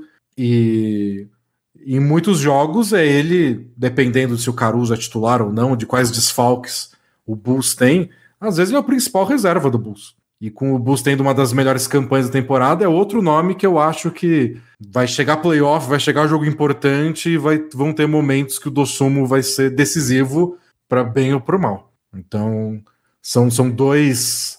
Não são exatamente protagonistas, porque eles são em times muito fortes, mas vão chamar atenção por isso. Eles vão ter um papel em times que devem brigar por muita coisa. Eles vão aparecer mais, especialmente pro grande público, do que o Cade Cunningham, por exemplo. Pois é. A gente vai estar olhando pra eles no grande palco da pós-temporada. Se o Kuminga tiver um grande jogo na final do Oeste, sei lá, vai ser mais visto do que a temporada inteira do Cunningham. Exato. E vão estar falando, por que, que o Pissus não pegou ele na primeira escolha? É, essa parte eu não sei, mas. No Twitter alguém vai estar falando isso, porque. Isso, porque é lugar de gente emocionada. Bom, é isso, gente. A gente ia falar um pouco também sobre todos os problemas envolvendo o calendário do NBA, mas acho que a gente passou um pouco do tempo. A gente pode só passar batido, que é para lembrar que tem rodada de Natal e ela vai ser toda desfalcada porque tem uma insanidade de jogadores afastados por Covid. Para quem quiser ouvir a gente falar disso com mais detalhes, escute o 15 minutos essa semana, seja no YouTube ou no feed do podcast, que a gente falou do retorno do Kyrie Irving e de todo essa, esse drama que a NBA está vivendo por causa do Covid. Boa. A coisa mais importante de saber é que a NBA liberou agora que os jogadores sejam assinados, sejam contratados para substituir os jogadores que entram no protocolo de saúde e segurança, e agora está obrigando os times a contratarem uma- um substituto a cada dois jogadores que estão com Covid. Então a gente não vai ver mais jogos adiados, esse é o plano da NBA. O que a gente vai ver são muitos desconhecidos entrando em quadra. A D-League já está sendo dizimada. Inclusive, teve aí um evento da, da, da D-League e vários dos jogadores importantes não estavam disponíveis para o evento porque eles estavam na NBA. É, o showcase, né, da D-League, e era para ser vários jogos no mesmo lugar, para todos os olheiros de todos os times irem lá, mas os caras jogavam uma partida, era chamado por um time, e não tava rolando, e achei engraçado que o Ben Cohen, do, do Washington Post, fez um texto sobre esses jogadores, e ele chamou de Omicron All-Stars, que são as estrelas da, da variante Omicron, porque é isso, eles estão jogando por causa desses caras, tem tanta gente contaminada que atletas que possivelmente jamais iriam para NBA. Eles são bons o bastante para chegar na beirada, que é a D-League, mas não seriam necessariamente chamados, porque não tem espaço para tanta gente. É muito É- raro essa- os jogadores da D-League serem chamados pra tapar um buraco na NBA. Ele tem que ser muito, muito bom. E mesmo assim, é contrato de 10 dias, né? É Gente que não tem realmente oportunidade. Eu vi um número essa semana que a NBA chegou, já passou de 500 e tantos jogadores que jogaram essa temporada, É que o, é o máximo maior da história. É o máximo da história da NBA tão cedo, assim. Então, dois meses de temporada, já jogaram 500 caras de tanta gente que tem que ficar substituindo. E aí a matéria lá do, do Washington Post fala do, dos caras do Orlando Magic. A gente falou do Wagner, do Franz Wagner tendo protagonismo, porque eles estão chamando uns caras, tipo, Hassan e Gravett. Quem? Não culpo, ninguém por saber ou não saber quem é. O Allen Ford tá jogando. E caras estão voltando, né? O o Admiral Schofield, o Shaq Harrison. Caras que, sei lá, duas temporadas atrás não perderam a chance deles na NBA. Eles tiveram uma oportunidade aqui, outra lá, não conseguiram se manter, saíram, estão voltando. E que tal o Joe Johnson, que tava dois anos aposentado das quadras da NBA? Ele fez o retorno dele pro Celtics, foi o time que draftou ele, né? Desde 2001 ele não jogava no Celtics. Foi o maior jogou. intervalo de um jogador entre o draft e o seu retorno É. também na história. Então, aberrações acontecendo. Eu vi gente sugerindo, eu achei a melhor ideia possível, o Ray Allen voltar. E falou, Curry, esse recorde não é seu, não. Quem disse que acabou? Olha, é, ele vai dar uma briga aí. É, quem disse que o recorde ia ser pra sempre? Não, eu vou fazer mais uns aqui. Ia ser incrível. Ia, ia ser divertidíssimo. Aliás, o Warriors podia contratar o Ray Allen também. Ia ser bem engraçado. E aí os dois recordes ficam no Warriors. É, deixa tudo lá. E o Clay Thompson volta e. E ainda tem o Jordan Poole, só pra. Só pra ter mais um arremessadorzinho lá, só pra, de, de quinta opção. Só pra ver se ele quebra o recorde no futuro. Mas é isso, a NBA optou por não pausar os jogos e agora a ideia é que você tenha sempre substitutos e a notícia de hoje, no momento que a gente grava isso na quinta-feira, é que a NBA vai repensar os, os protocolos para que os jogadores com Covid possam retornar às quadras. É, Para querem retor- facilitar esse retorno, né? um retorno mais cedo, assim, já que a maioria tá com poucos sintomas, etc. É, a imensa maioria dos jogadores da NBA que estão testando positivo são assintomáticos. Eles estão vacinados e há uma conversa sobre quando a NBA vai permitir que os assintomáticos joguem. Porque, eventualmente, dependendo do- do- da quantidade de tempo que a gente vive na pandemia, isso pode se tornar socialmente aceito. Não é o caso agora, mas talvez a ideia seja permitir que eles voltem depois de uma, uma quarentena menor, reduzida. E é isso? Vamos responder perguntas no Both Things Play Hard? Bora? É, momento KTO, as apostas vão ser no, vai ser no final do episódio, depois das perguntas. E se você quiser mandar a sua, você entra lá no bolapresa.com.br, clica lá no botãozinho PTPH, vai te mandar para um formulário, você coloca seu nome, escreve sua pergunta e clica Não sou um robô, Porque vocês bem sabem, a bola presa é contra robôs. anti-robô. Aqui não entra robô fazer perguntinha, não. Agora está nos cinemas aí um, um novo filme da famosa franquia Matrix. É o filme aí da, da franquia das as balas Não, que se movimentam muito Famoso- devagar. Famosa franquia de filmes cujos tiros andam muito devagar por algum motivo. Que começa com a letra M. E não é pode fazer franquia- propaganda de graça, assim. Não pode. Mas é, é uma franquia que lembra a gente que os robôs podem eventualmente dominar a humanidade. Transformar a gente em baterias e botar a gente dentro de um videogame ruim em que a gente tem que ficar trabalhando de graça. É. De Você-. Você quer que os robôs mandem em você ou que vocês mandem no robôs? E aí, se você quer mandar nos robôs, tem um jeito muito bom, que é você fazer curso na Lura. Momento Alura! É? Sacaram? Essa foi boa, hein, Aproveita pessoal? aí, aproveita que você tá na empolgação da famosa série de, de tiros escandalosamente Em câmera devagares, em câmera lenta, e faça cursos na Lura para que você não sirva os robôs, que os robôs sirvam você. Tem uma É, o- série de cursos diferentes de tecnologia lá para você experimentar, são Hum. mais de mil cursos. O nosso futuro tá nas mãos de vocês que vão fazer esses cursos e que na hora que vocês forem programar os robôs, vocês vão falar: não, não, não, não. Vocês não vão usar de bateria, não. Vocês vão me servir cafezinho. Esse é o momento que vai dividir. E a Lura é fundamental para o futuro da, da humanidade, portanto. Essa é a conclusão. E se você quiser ter esse protagonismo, como os novatos de hoje, só para fazer um gancho nada a ver, vai lá no alura.com.br, barra promoção, barra bola presa, tem os 10% de desconto lá nos planos da Alura, faça a festa e façam os robôs limparem a festa depois. Boa. E se você não é um robô, faça cursos da Lura e mande perguntas pro Both Things Play Hard. Isso. Pode dar com a vinheta? Bora! Então taca a vinheta. Are we having fun yet? Both teams play hard, man. Both teams play hard. It's not supposed to be easy. I mean, listen, we talking about practice. Not a game, not a game, not a game. We talking about practice. I want some nasty. Both teams play hard. Both teams play hard. God bless and good night. A primeira pergunta é do Azon Kid. Lembra quando o Jason Kidd não tinha um J, não tinha um jumper, aí chamavam ele de Azon Kid? Que não sabia arremessar. É. Ele mandou assim. É, Esse é um tipo de pergunta, Danilo, É. a gente não costuma receber. É uma, uma categoria de histórias que é, são raríssimas no Bola Presa. Então fiquei, fiquei curioso para saber qual vai ser a reação do público. Diga. Bom dia, amigos Denis e Danilo. Tudo bem com o asterisco? Asterisco? Tava Alguns anos- separado, é? É muito asterisco. Alguns anos tenho vontade de contar minha história de vida, incluindo alguns relacionamentos que passei. Não quero dar mais detalhe para não entregar muito. Se derem uma próxima oportunidade, contarei um pouco mais do que passo atualmente. Na verdade, seria um pedido de ajuda. Hum. Por volta dos últimos sete anos para cá, percebo que aparecem riscos aleatoriamente nas paredes em que eu passo, na cor roxo claro. Oi? Os lugares que ele frequenta têm riscos roxos na parede. O quê? Parece um lápis de cor. Posso até enviar as fotos no e-mail de vocês se vocês quiserem. Tem casos que em algumas viagens, no hotel onde eu estou, aparecem esses riscos na parede. Até no meu trabalho aparece. Uma vez eu estava esperando para ser consultado no hospital e vi um risco desse na parede do hospital também.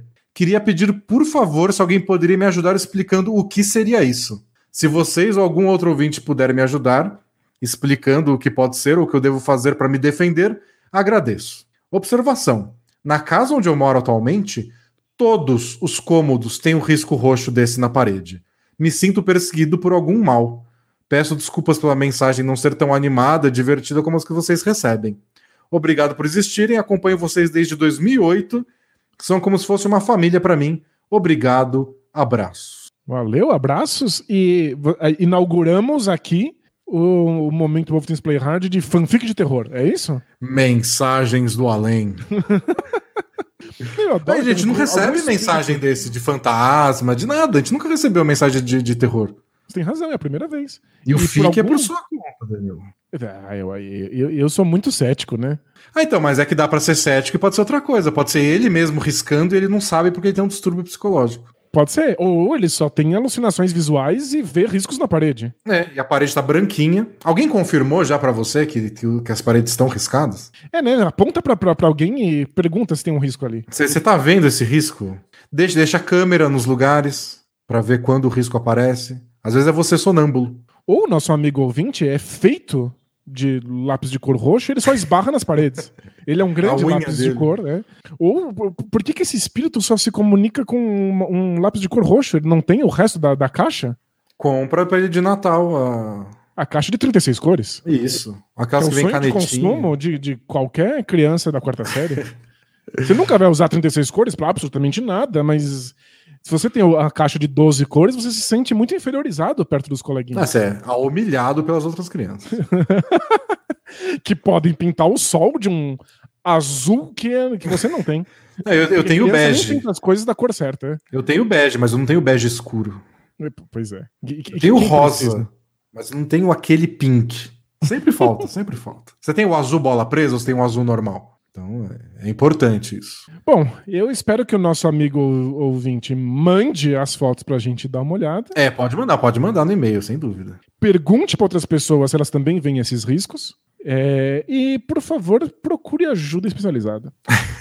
É, mas é os caça-fantasmas? Quem- quer ajuda especializada? Eu adoraria chamar os caça-fantasmas. se tiver essa ajuda disponível, por favor, chame. Se não, pode chamar o Padre Quevedo. Ou, ou, ele não Ah, tá mais é. entre nós, né? Não sei, não sei. Não sei, mas o, o Padre Não, não quero tá ser a pessoa né? que manda um abraço e fala, nossa, tá sumido, por onde anda? Bom, é plot twist. É o Padre Quevedo. É, é o Padre Quevedo que tá. Escrevendo com, com lápis roxo nas paredes. É. Próxima pergunta é do Shengun é resultado da maldição bola presa. Ou de uma maldição bola presa. É, a gente falou do Shengun agora. Olá, senhores. Como dito no título, estou aqui para provar que o Shengun é resultado de uma maldição bola presa. Autoexplicativo. Estava a re-re-re-escutar alguns episódios antigos, por algum motivo, vocês são tudo louco. E, Por que, que vocês fazem isso, né? e no Both Things Play Hard, da edição 191, a gente tá na 341, vocês receberam uma pergunta é, per- dizendo que se perguntando se não era falta de profissionalismo o Ben Simmons não arremessar de três. Calma, não iremos mudar de assunto pro menino Ben. Ok. E entraram no papo de que ele devia só arremessar, que certamente ninguém ia ligar. Nesse momento, uma breve transcrição do momento que, origi- que originou o nascimento de Shengun. O Danilo diz: Quando o Yao Ming acertou uma bola de três, na época que pivôs não faziam isso, todo mundo foi à loucura. E aí ele colocou entre parênteses uma observação. Danilo sempre botando Yao Ming nas conversas. Fato, é. eu sou o culpado. É. E aí eu respondi, Denis, é, e é 2018, você não precisa de autorização de ninguém para chutar de três. E aí você, Danilo, respondeu: Imagina, você pode chutar de costas que vão achar normal. Fecha aspas. E aí diz assim: Pois é, pois é, eis o momento em que, por influência da maldição bola presa, Shengun, seja lá onde ele estava naquele momento, começou a fazer tudo de costas. Cuidado com o que Inclusive, arremessar de costas. Tem, você Pois é. colocou no Twitter do Bola Presa, vai lá no arroba Bola Presa, tem o Shengo arremessando de costas. Não tava valendo o jogo, tava momentaneamente paus- parado lá pra uma falta, mas ele arremessou de costas. E a bola entrou, não é que ele só tentou. Pois é. Fez. É o Certamente nosso. Curupira, é. E aí ele termina. Cuidado com o que deseja, Danilo. Tudo volta pra lhe assombrar. Um big beijo, vida longa, bola presa. Nem percebi que tinha botado duas perguntas de assombração, João. Eu espero que eu não tenha desejado que alguém rabisque minhas paredes com um, lápis de cor roxo. é. Não tá escrito nada, né? É um rabisco. Não tá escrito, tipo, morte. É Não o tá escrito socorro. Red Run. É. Bom, espero que alguém mais. Alguém tenha uma boa resposta pra isso pra semana que vem. Ou diga, assim, não, ele tá copiando de um filme essa história, é tudo mentira. É isso, eu quero saber. Se é fanfic, eu quero saber que é fanfic. Eu, eu quero alguma resposta. Mensagem do Murilo Mur de Rio Claro, São Paulo, é, sobre videogames retrô. Então é Manda. com você, Danilo. Manda bala. Fala, rapazes, beleza? Beleza. Tenho dois filhos, meninos de 4 e 5 anos. O mais velho descobriu o jogo Minecraft de uns seis meses pra cá. E desde então não sai do celular pra ficar, pra ficar jogando. O mais novo ainda não demonstrou interesse em jogos eletrônicos. Daí eu pensei, vou comprar aquele kit de retro games que vem com um monte de jogos de 8, 16 e 32 bits que marcaram minha infância e vou compartilhar com meus filhos Legal. pois o videogame é fácil de controlar o tempo de jogo, estipular horários de uso, etc e tal. Se não tiver acordo e meu filho quiser passar o dia todo jogando, é só desinstalar e guardar, montando o kit no horário que combinamos para o uso. Perfeito. Enquanto que acho que é mais fácil de tirar que o celular, né, que fica rodando por aí.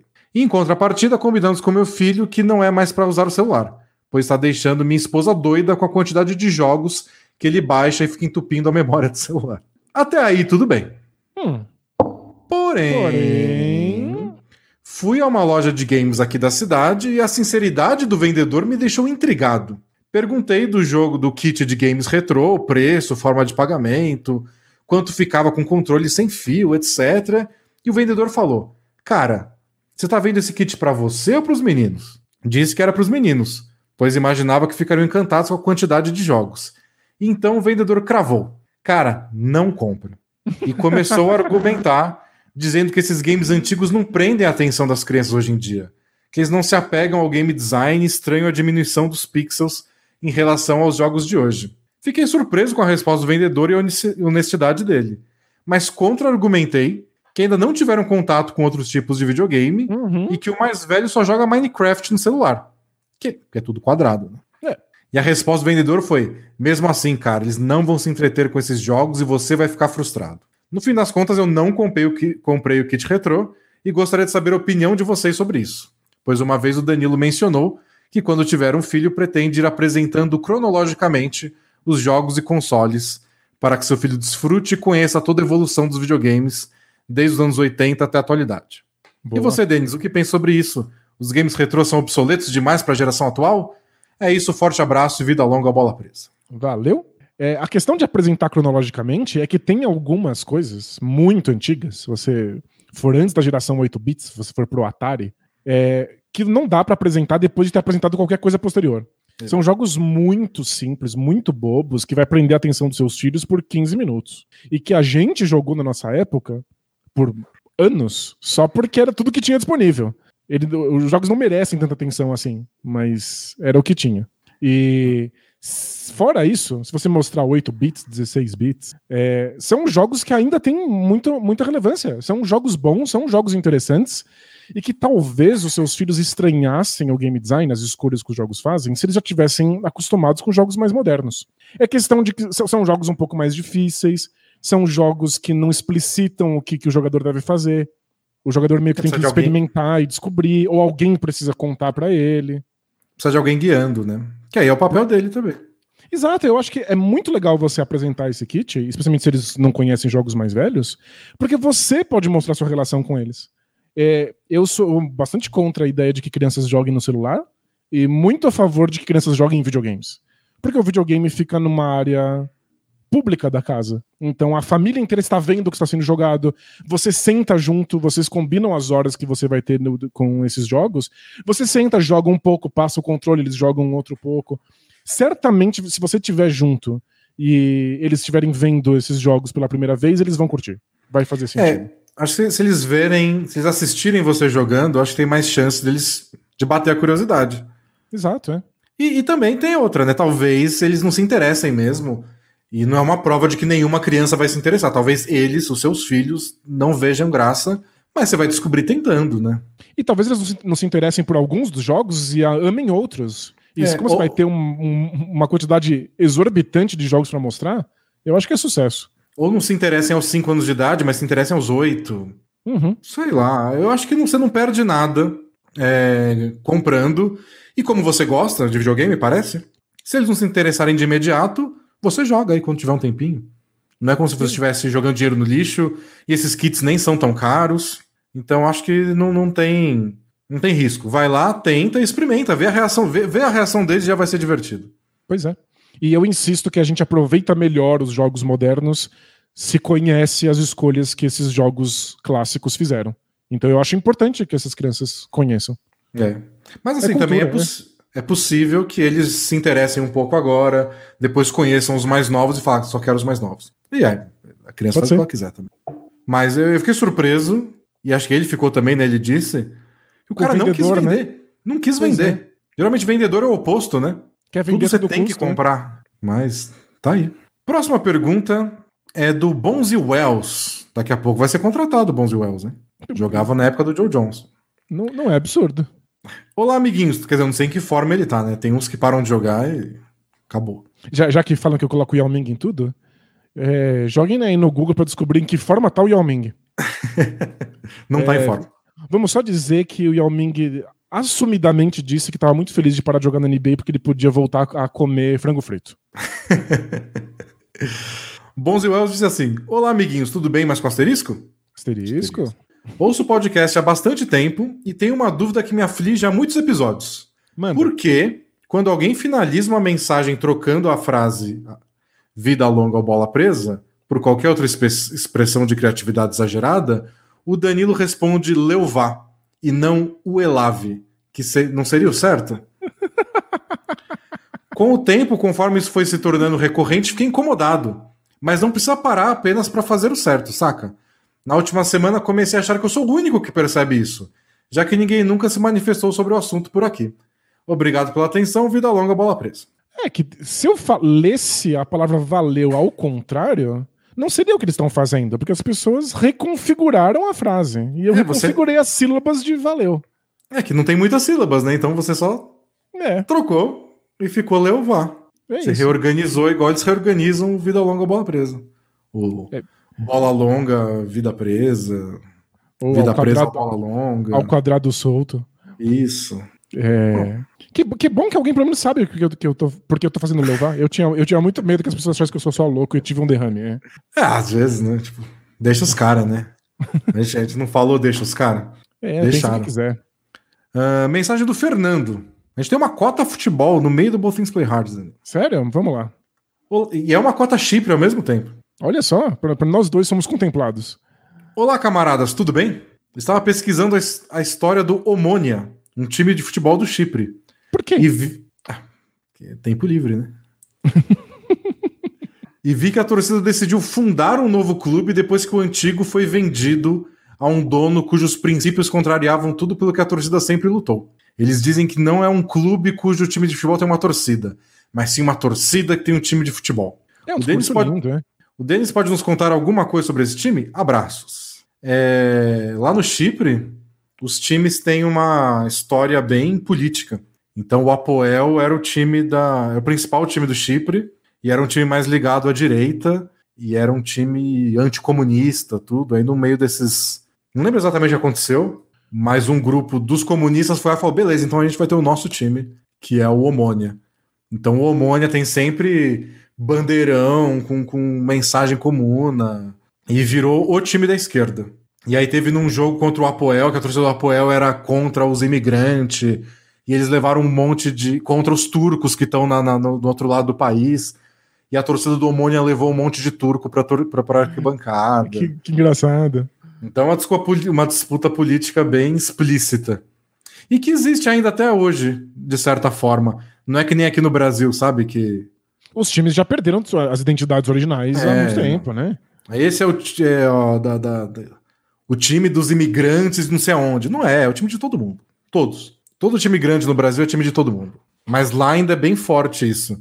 Inclusive, E- você tem no Brasil, né, vários times que, que tem pedaços, tipo, torcidas que se organizam dentro dos times pra fazer a torcida antifascista, né? Então, não tem uma identidade em si, as torcidas acabam criando essas micro-identidades no meio dela, né? E aí o que rolou foi que o Omônia teve um momento bom, acho que nos anos 2000, alguma coisa assim. Foi o time que foi campeão quando eu tava lá, 2010. E depois entraram numa crise econômica louca e foi vendido por um empresário americano ou empresário cipriota que vive nos Estados Unidos. E o pessoal ficou revoltado que foi um grande empresário milionário comprar o time O time comunista. modernizar o time que tinha faixas contra o futebol moderno na arquibancada. então eles foram lá e criaram esse novo time que chama tipo Omônia 1948, alguma coisa assim, que é o, quando o time foi fundado originalmente. Mas aconteceu a mesma coisa com o Manchester, né? O Manchester United também tem um time criado pela torcida. É mesmo? É. Que também foi a mesma coisa, foi vendido para bilionário, eles não gostaram. Esse não é o time que eu torço, eles fundaram um time menor. E agora esse time tá lá, armador, o novo Omônia começando a terceira divisão do Chipre para ver se se consegue crescer sem se vender ao sistema. Eu acho muito fascinante quando a torcida não quer um time bom. A torcida quer um time que represente algum tipo de valor. Não é? É porque parece contrariar um pouco a ideia do esporte que todo mundo quer vencer. Né? Eles Eu querem acho- vencer, mas eles querem vencer nos próprios termos. É, tipo, eles estão dando outra importância pro significado de torcer para um time. Exato. Que E é não legal que o precisa esporte ter. permite isso, é. É, Tem permite, não-. Não precisa, você pode torcer pro Lakers só porque eu quero torcer para um time de basquete. O Lakers não tem valor nenhum de, de princípios políticos nem nada, aliás, nenhum time da NBA tem. E... Mas pode ser diferente. E no futebol costuma acontecer mais porque os times têm, têm mais história, têm mais. foram criados em determinadas situações e atinge mais gente também, mundo afora. Né? É. Mas é uma história bem legal. Olha, gostei dessa cota chipre aí. E como você sabe Eu- disso, é, é o mais fascinante, né? Ah, você tá lá, você quer saber, né? Tipo, eu passava, ia pra faculdade, tinha uma lojinha de, de- do, do- dos times, sabe? Essas lojinhas oficial. E aí tinha dos dois rivais, aí, mas qual que é do bem, qual que é do mal? Você quer saber a história, claro? Você quer A saber historinha qual, que que, segura, qual, né? qual é a de cada um. E aí E quem, e quem te contou? Porque eu acho que eu, eu nunca fiz essa pergunta pra você, a gente não teve essa conversa. Porque você tava lá fazendo um intercâmbio, você interagia com estrangeiros. Qual era a sua interação com os cipriotas? Ah, eu tinha alguns na faculdade, gente que fazia aula comigo, e era o principal. E é com eles que você perguntava isso? Do tipo, sobre a história dos times? E- Também, mas também às vezes a gente conversava entre a gente, os gringos. E às vezes um sabia de alguma coisa já. Ah, não, isso eu descobri. Aham. E aí vai passando de boca a boca. É. Hoje uma pessoa na minha turma falou que. Por que tudo fecha quarta-feira? Ah, na minha tudo fecha sala. quarta-feira. Eu nunca descobri de verdade. Mas tudo fecha quarta-feira? Depois, na hora do almoço, fecha. não dá pra ir no banco, não dá pra ir no mercado. O mercado fechava depois do meio-dia. Ué? E você nunca descobriu o motivo? É tradição. Porque têm, tem mais o que fazer da vida, né? Tem a praia. Na quarta-feira. A semana é muito longa, é tipo o capitão do meme do Tintin lá. É, tipo, Que, que, que semana, né? Que semana, é quarta-feira ainda. quarta-feira.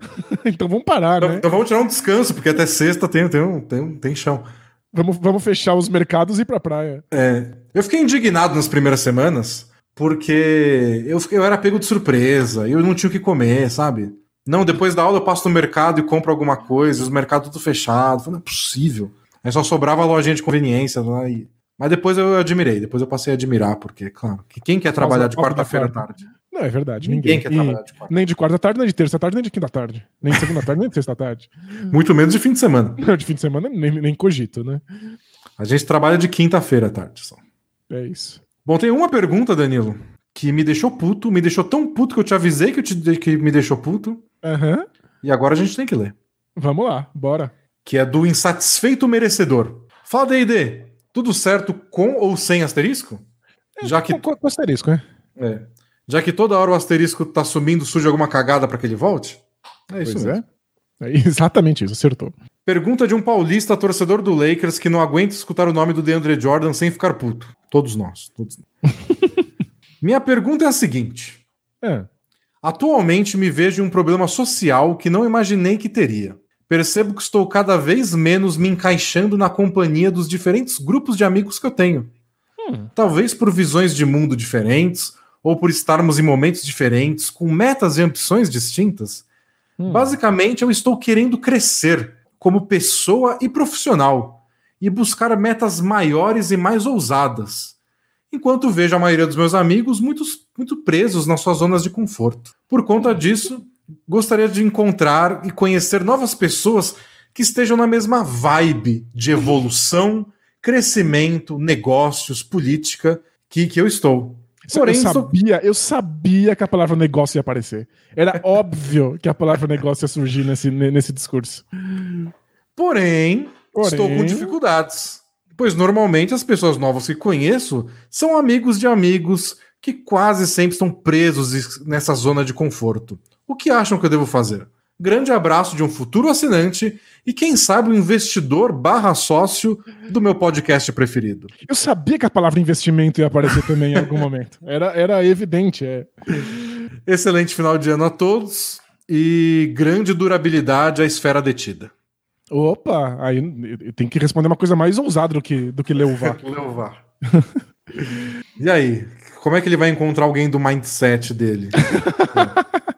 Indo em qualquer palestra de, de coach de investimentos que existe no, no mundo, você vai encontrar as pessoas que caem nessa, nessa ideologia de trabalho enquanto os outros dormem. As pessoas estão todas acomodadas e você, que é especial, vai conquistar o seu espaço e conquistar coisas mais importantes do É. que os réis mortais com o suor do seu esforço. Mas para conseguir isso, você não pode se lidar com essas pessoas normais. Você precisa de novas pessoas do seu lado. É, Eu, eu não compro essa. Minha sugestão é que você não compre também. Mas não, não, não sei se você vai nos ouvir. É, é, eu até vou fazer esse apelo para que, se você, se você concorda com essa ideologia, se você acha que você vai crescer profissionalmente e investir e ser alguém que você almeja na sua vida, tudo bem. Desde que você não, não menospreze ou minimize as pessoas que não têm essa, essa mesma ideologia. As pessoas que acham que isso é uma grande bobagem e que elas procuram felicidade ou prazeres em outros espaços, outros lugares, outros É. modos de viver. Até porque é um discurso que se apoia muito em, em umas palavras soltas que não tem muito como você mostrar exatamente o que você quer dizer, né? Tipo, Uhum. eu tô na vibe, ele diz, de evolução, crescimento. É, o que Evolução isso do quê? significa, né? É, é. Evolução do quê? De, de Pokémon? Crescimento pra onde? Aí fala de negócios, política. Que negócios? Fazer negócio como? Com quem? Que tipo de negócio? Que política. Política. é. poli- que- você pode ser. Política pode significar tudo. E Tem muitos pessoas- tipos de política, né? É, e as pessoas estão na zona do conforto. O que quer dizer a zona de conforto? Quer dizer que a pessoa encontrou o que ela quer e tá feliz lá? Todo mundo tem que sair arriscando e jogando tudo pro alto? A pessoa não Não, pode estar feliz. A pessoa não. É, tá, tá proibida a felicidade. É. Não, porque você tem que estar insatisfeito. Se você não está insatisfeito, quer dizer que você não está buscando uma coisa melhor ainda. Mas sei lá, às vezes uma pessoa passou a vida inteira buscando aquilo. Eu passei a vida inteira querer, eu queria, queria viver de comentar basquete. Pois é. Quer dizer que agora eu tô acomodado. Não sei, eu acho que eles usam umas palavras muito vagas e que se você aprofunda um pouco a conversa, não quer dizer nada. E que é muito pautado nessa ideia de que você precisa ser especial e que os outros não são. E não só é uma, uma construção muito arrogante, mas é uma construção muito solitária. Então eu É. entendo por que, que o ouvinte tá querendo achar outros amigos que tenham essa mesma, esse mesmo ideologia, esse mesmo modo de pensar. Eu só acho que não tem solução, porque se ele encontrar outras pessoas que pensam como ele, vai rolar competição, vai rolar atrito, vai rolar um querendo ser melhor do que o outro. É, tipo, é- é, Ele acha que ele pensa fora da caixa, mas eu penso mais fora ainda. Pois é, acaba sendo uma situação meio insustentável. E eu acho que a, a solução é só você entender que existem muitos jeitos diferentes de se levar a vida. E que tá tudo bem, às vezes, você não tá satisfeito com os amigos que você tem. Tá tudo bem. Não. Eles só não são inferiores, ou idiotas, ou acomodados, porque eles não sonham o que você sonha. E é isso, gente. Vamos pra Maldição Bola Presa KTO? Porque essa semana eu tô pegando fogo. Ganhei dois dias seguidos, apostas múltiplas, triplas, Olha só, com sobras. É... você transformou os três reais em muitos reais. Muitos reais. Não, é sério, eu apostei 3 reais e virou tipo 18. Caramba, muito é legal. qualquer coisa. Virou eu abrir aqui pra inteiro. Não, dá pra pedir cobertura. Mas por que, que você faria isso? Aqui, ó, na, na, tá na quando você coloca segunda-feira. cobertura em cima do sorvete, o sorvete para de ter o gosto dele e passa a ter o gosto da cobertura? Não passa a ter o gosto do sorvete mais a cobertura. Não, a cobertura ela É, sobrepõe, tipo, né? Batata frita com sorvete. Então, gosto da batata frita mais o sorvete. Se você pega o chocolatezinho do Sunday, é a batata frita mais sorvete mais chocolate. Ai, mas é muito errado. Mas conte aí sobre essas suas vitórias apostísticas. Apostei Deshaun Tate mais de do- do- 12 pontos, Sga mais de 21, Gobert mais de 15 rebotes contra o Hornets. Tudo com sobra. Fácil, tranquilo. Arrependi de ter apostado 3 reais, não 300, mas faz parte. E eu descobri o segredo, né? Eu apostei isso e não postei em nenhum lugar. Não botei, gente, lá no Twitter. Essa aqui é a aposta da noite, vamos lá, será que vai dar certo? Fiquei quieto. Só Coisa apostei, só apostei quando ganhou. E aí no dia seguinte fiz de novo. Tyler Hero mais de 16 pontos, Julius Randle mais de 9 rebotes, Brandon Ingram mais de 4 assistências. Não precisei nem suar. Quarto período dos jogos eu tinha feito tudo. Que maravilha. E aí ontem eu tentei de novo com a mesma estratégia e deu errado. Não, mas não, essa parte. Porém, Porém, hoje a gente vai cravar. boa. Hoje você vai falar em público uma aposta do bola presa e dessa vez vai dar certo. É. E a gente vai começar com Pacers e Rockets, que tem um Shengunzinho aqui. Será que a gente acha o Shengun? Ia ser legal, ia ser temático. Eu acho que hoje volta o, o Jalen Green. É, eu tinha visto também. Não, o Shengun não tá aparecendo nas apostas. Mas tem Levert mais de 23. Não, calma lá, né? Ah, contra a defesa do Rockets dá, hein? Ah, Mas às vezes não dá. Miles Turner mais de 16, Deshaun Tate mais de 11, Eric Gordon mais de 13. Eric Gordon decepcionou a gente semana passada, né? Pois é, não vamos apostar de novo, não. Ele não acho nem que ele vai ficar no Rockets por muito tempo. Christian Wood mais de 10 rebotes, talvez? Legal, boa. Boa. Então Boa. vai ser essa. Essa vai ser do Rockets. Christian Wood. Aí tem o Magic Pelicans. A gente Olha apostou no Franz só. Wagner. O jogo do horror, vamos lá. Franz Wagner mais de 17 pontos? Não sei porque hoje apareceu a nossa notificação enquanto eu tava aqui gravando que hoje o Cole Anthony volta. Mas eh, não é sobre a veracidade. É sobre tem- ser temático. A gente falou do, do Wagner, a gente vai apostar no Wagner. É que dá pra apostar que vai fazer menos também. Mas a gente tem que subir a moral dele. Tá, então mais de 17. Então vamos apostar em. Pistons e Heat que para ter o Cade Cunningham. Legal? Vamos ver se a gente acha o Cunningham aqui. Ah, eles não botaram o Cade Cunningham aqui. Não, não tem. A KTO não quis. Ou o Cunningham tá, tá fora e eu não sei por quê. Pode ser também. Não vi a notícia. Vamos ver quem a gente pode apostar nesse jogo. O Heat eu acho um time tão ruim de apostar.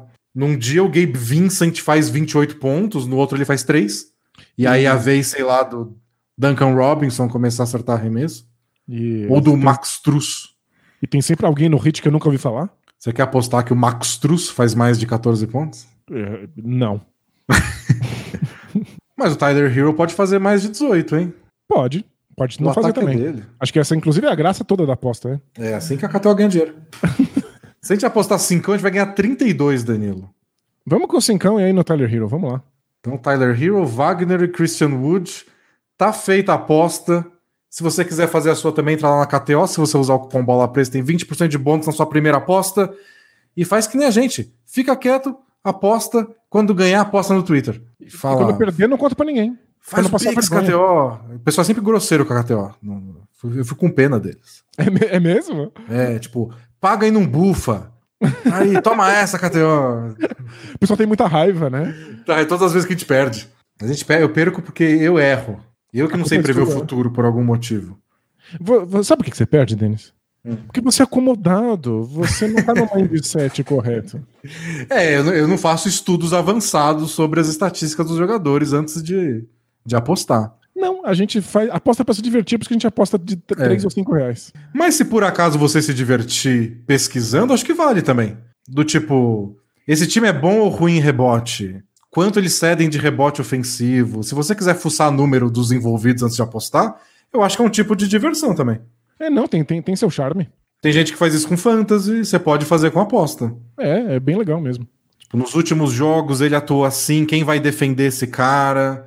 O reserva dele tá lá, não tá? Eu acho que é um jeito divertido de apostar, mas é que a gente faz ao vivo, né? Ao vivo é. Quem, que- quem não sabe faz ao vivo no nosso caso. Quem, quem erra, erra ao vivo.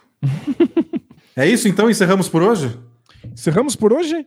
Esperamos que tenha dado tudo certo essa nossa gravação à distância, cada um num estúdio diferente.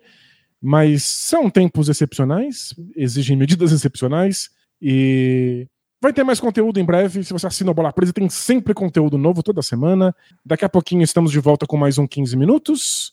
E Feliz Natal para todo mundo. A rodada de Natal que tem tudo para ser maravilhosa. Agora a gente não sabe nem quem vai jogar mas certamente algum desconhecido vai estar em quadra e vai ser um mo- momento glorioso no Twitter. E vai virar um filme de Natal um dia. Vai. Um Especialmente se desconhecido que estreou na NBA no dia do Natal e fez o arremesso da vitória. e especialmente se esse desconhecido for um cachorro. Então vamos ficar aí no aguardo de um cachorro ser contratado por algum time e estrear no Natal. Boas festas para todo mundo. A gente se vê em breve. Tchau. Tchau, tchau!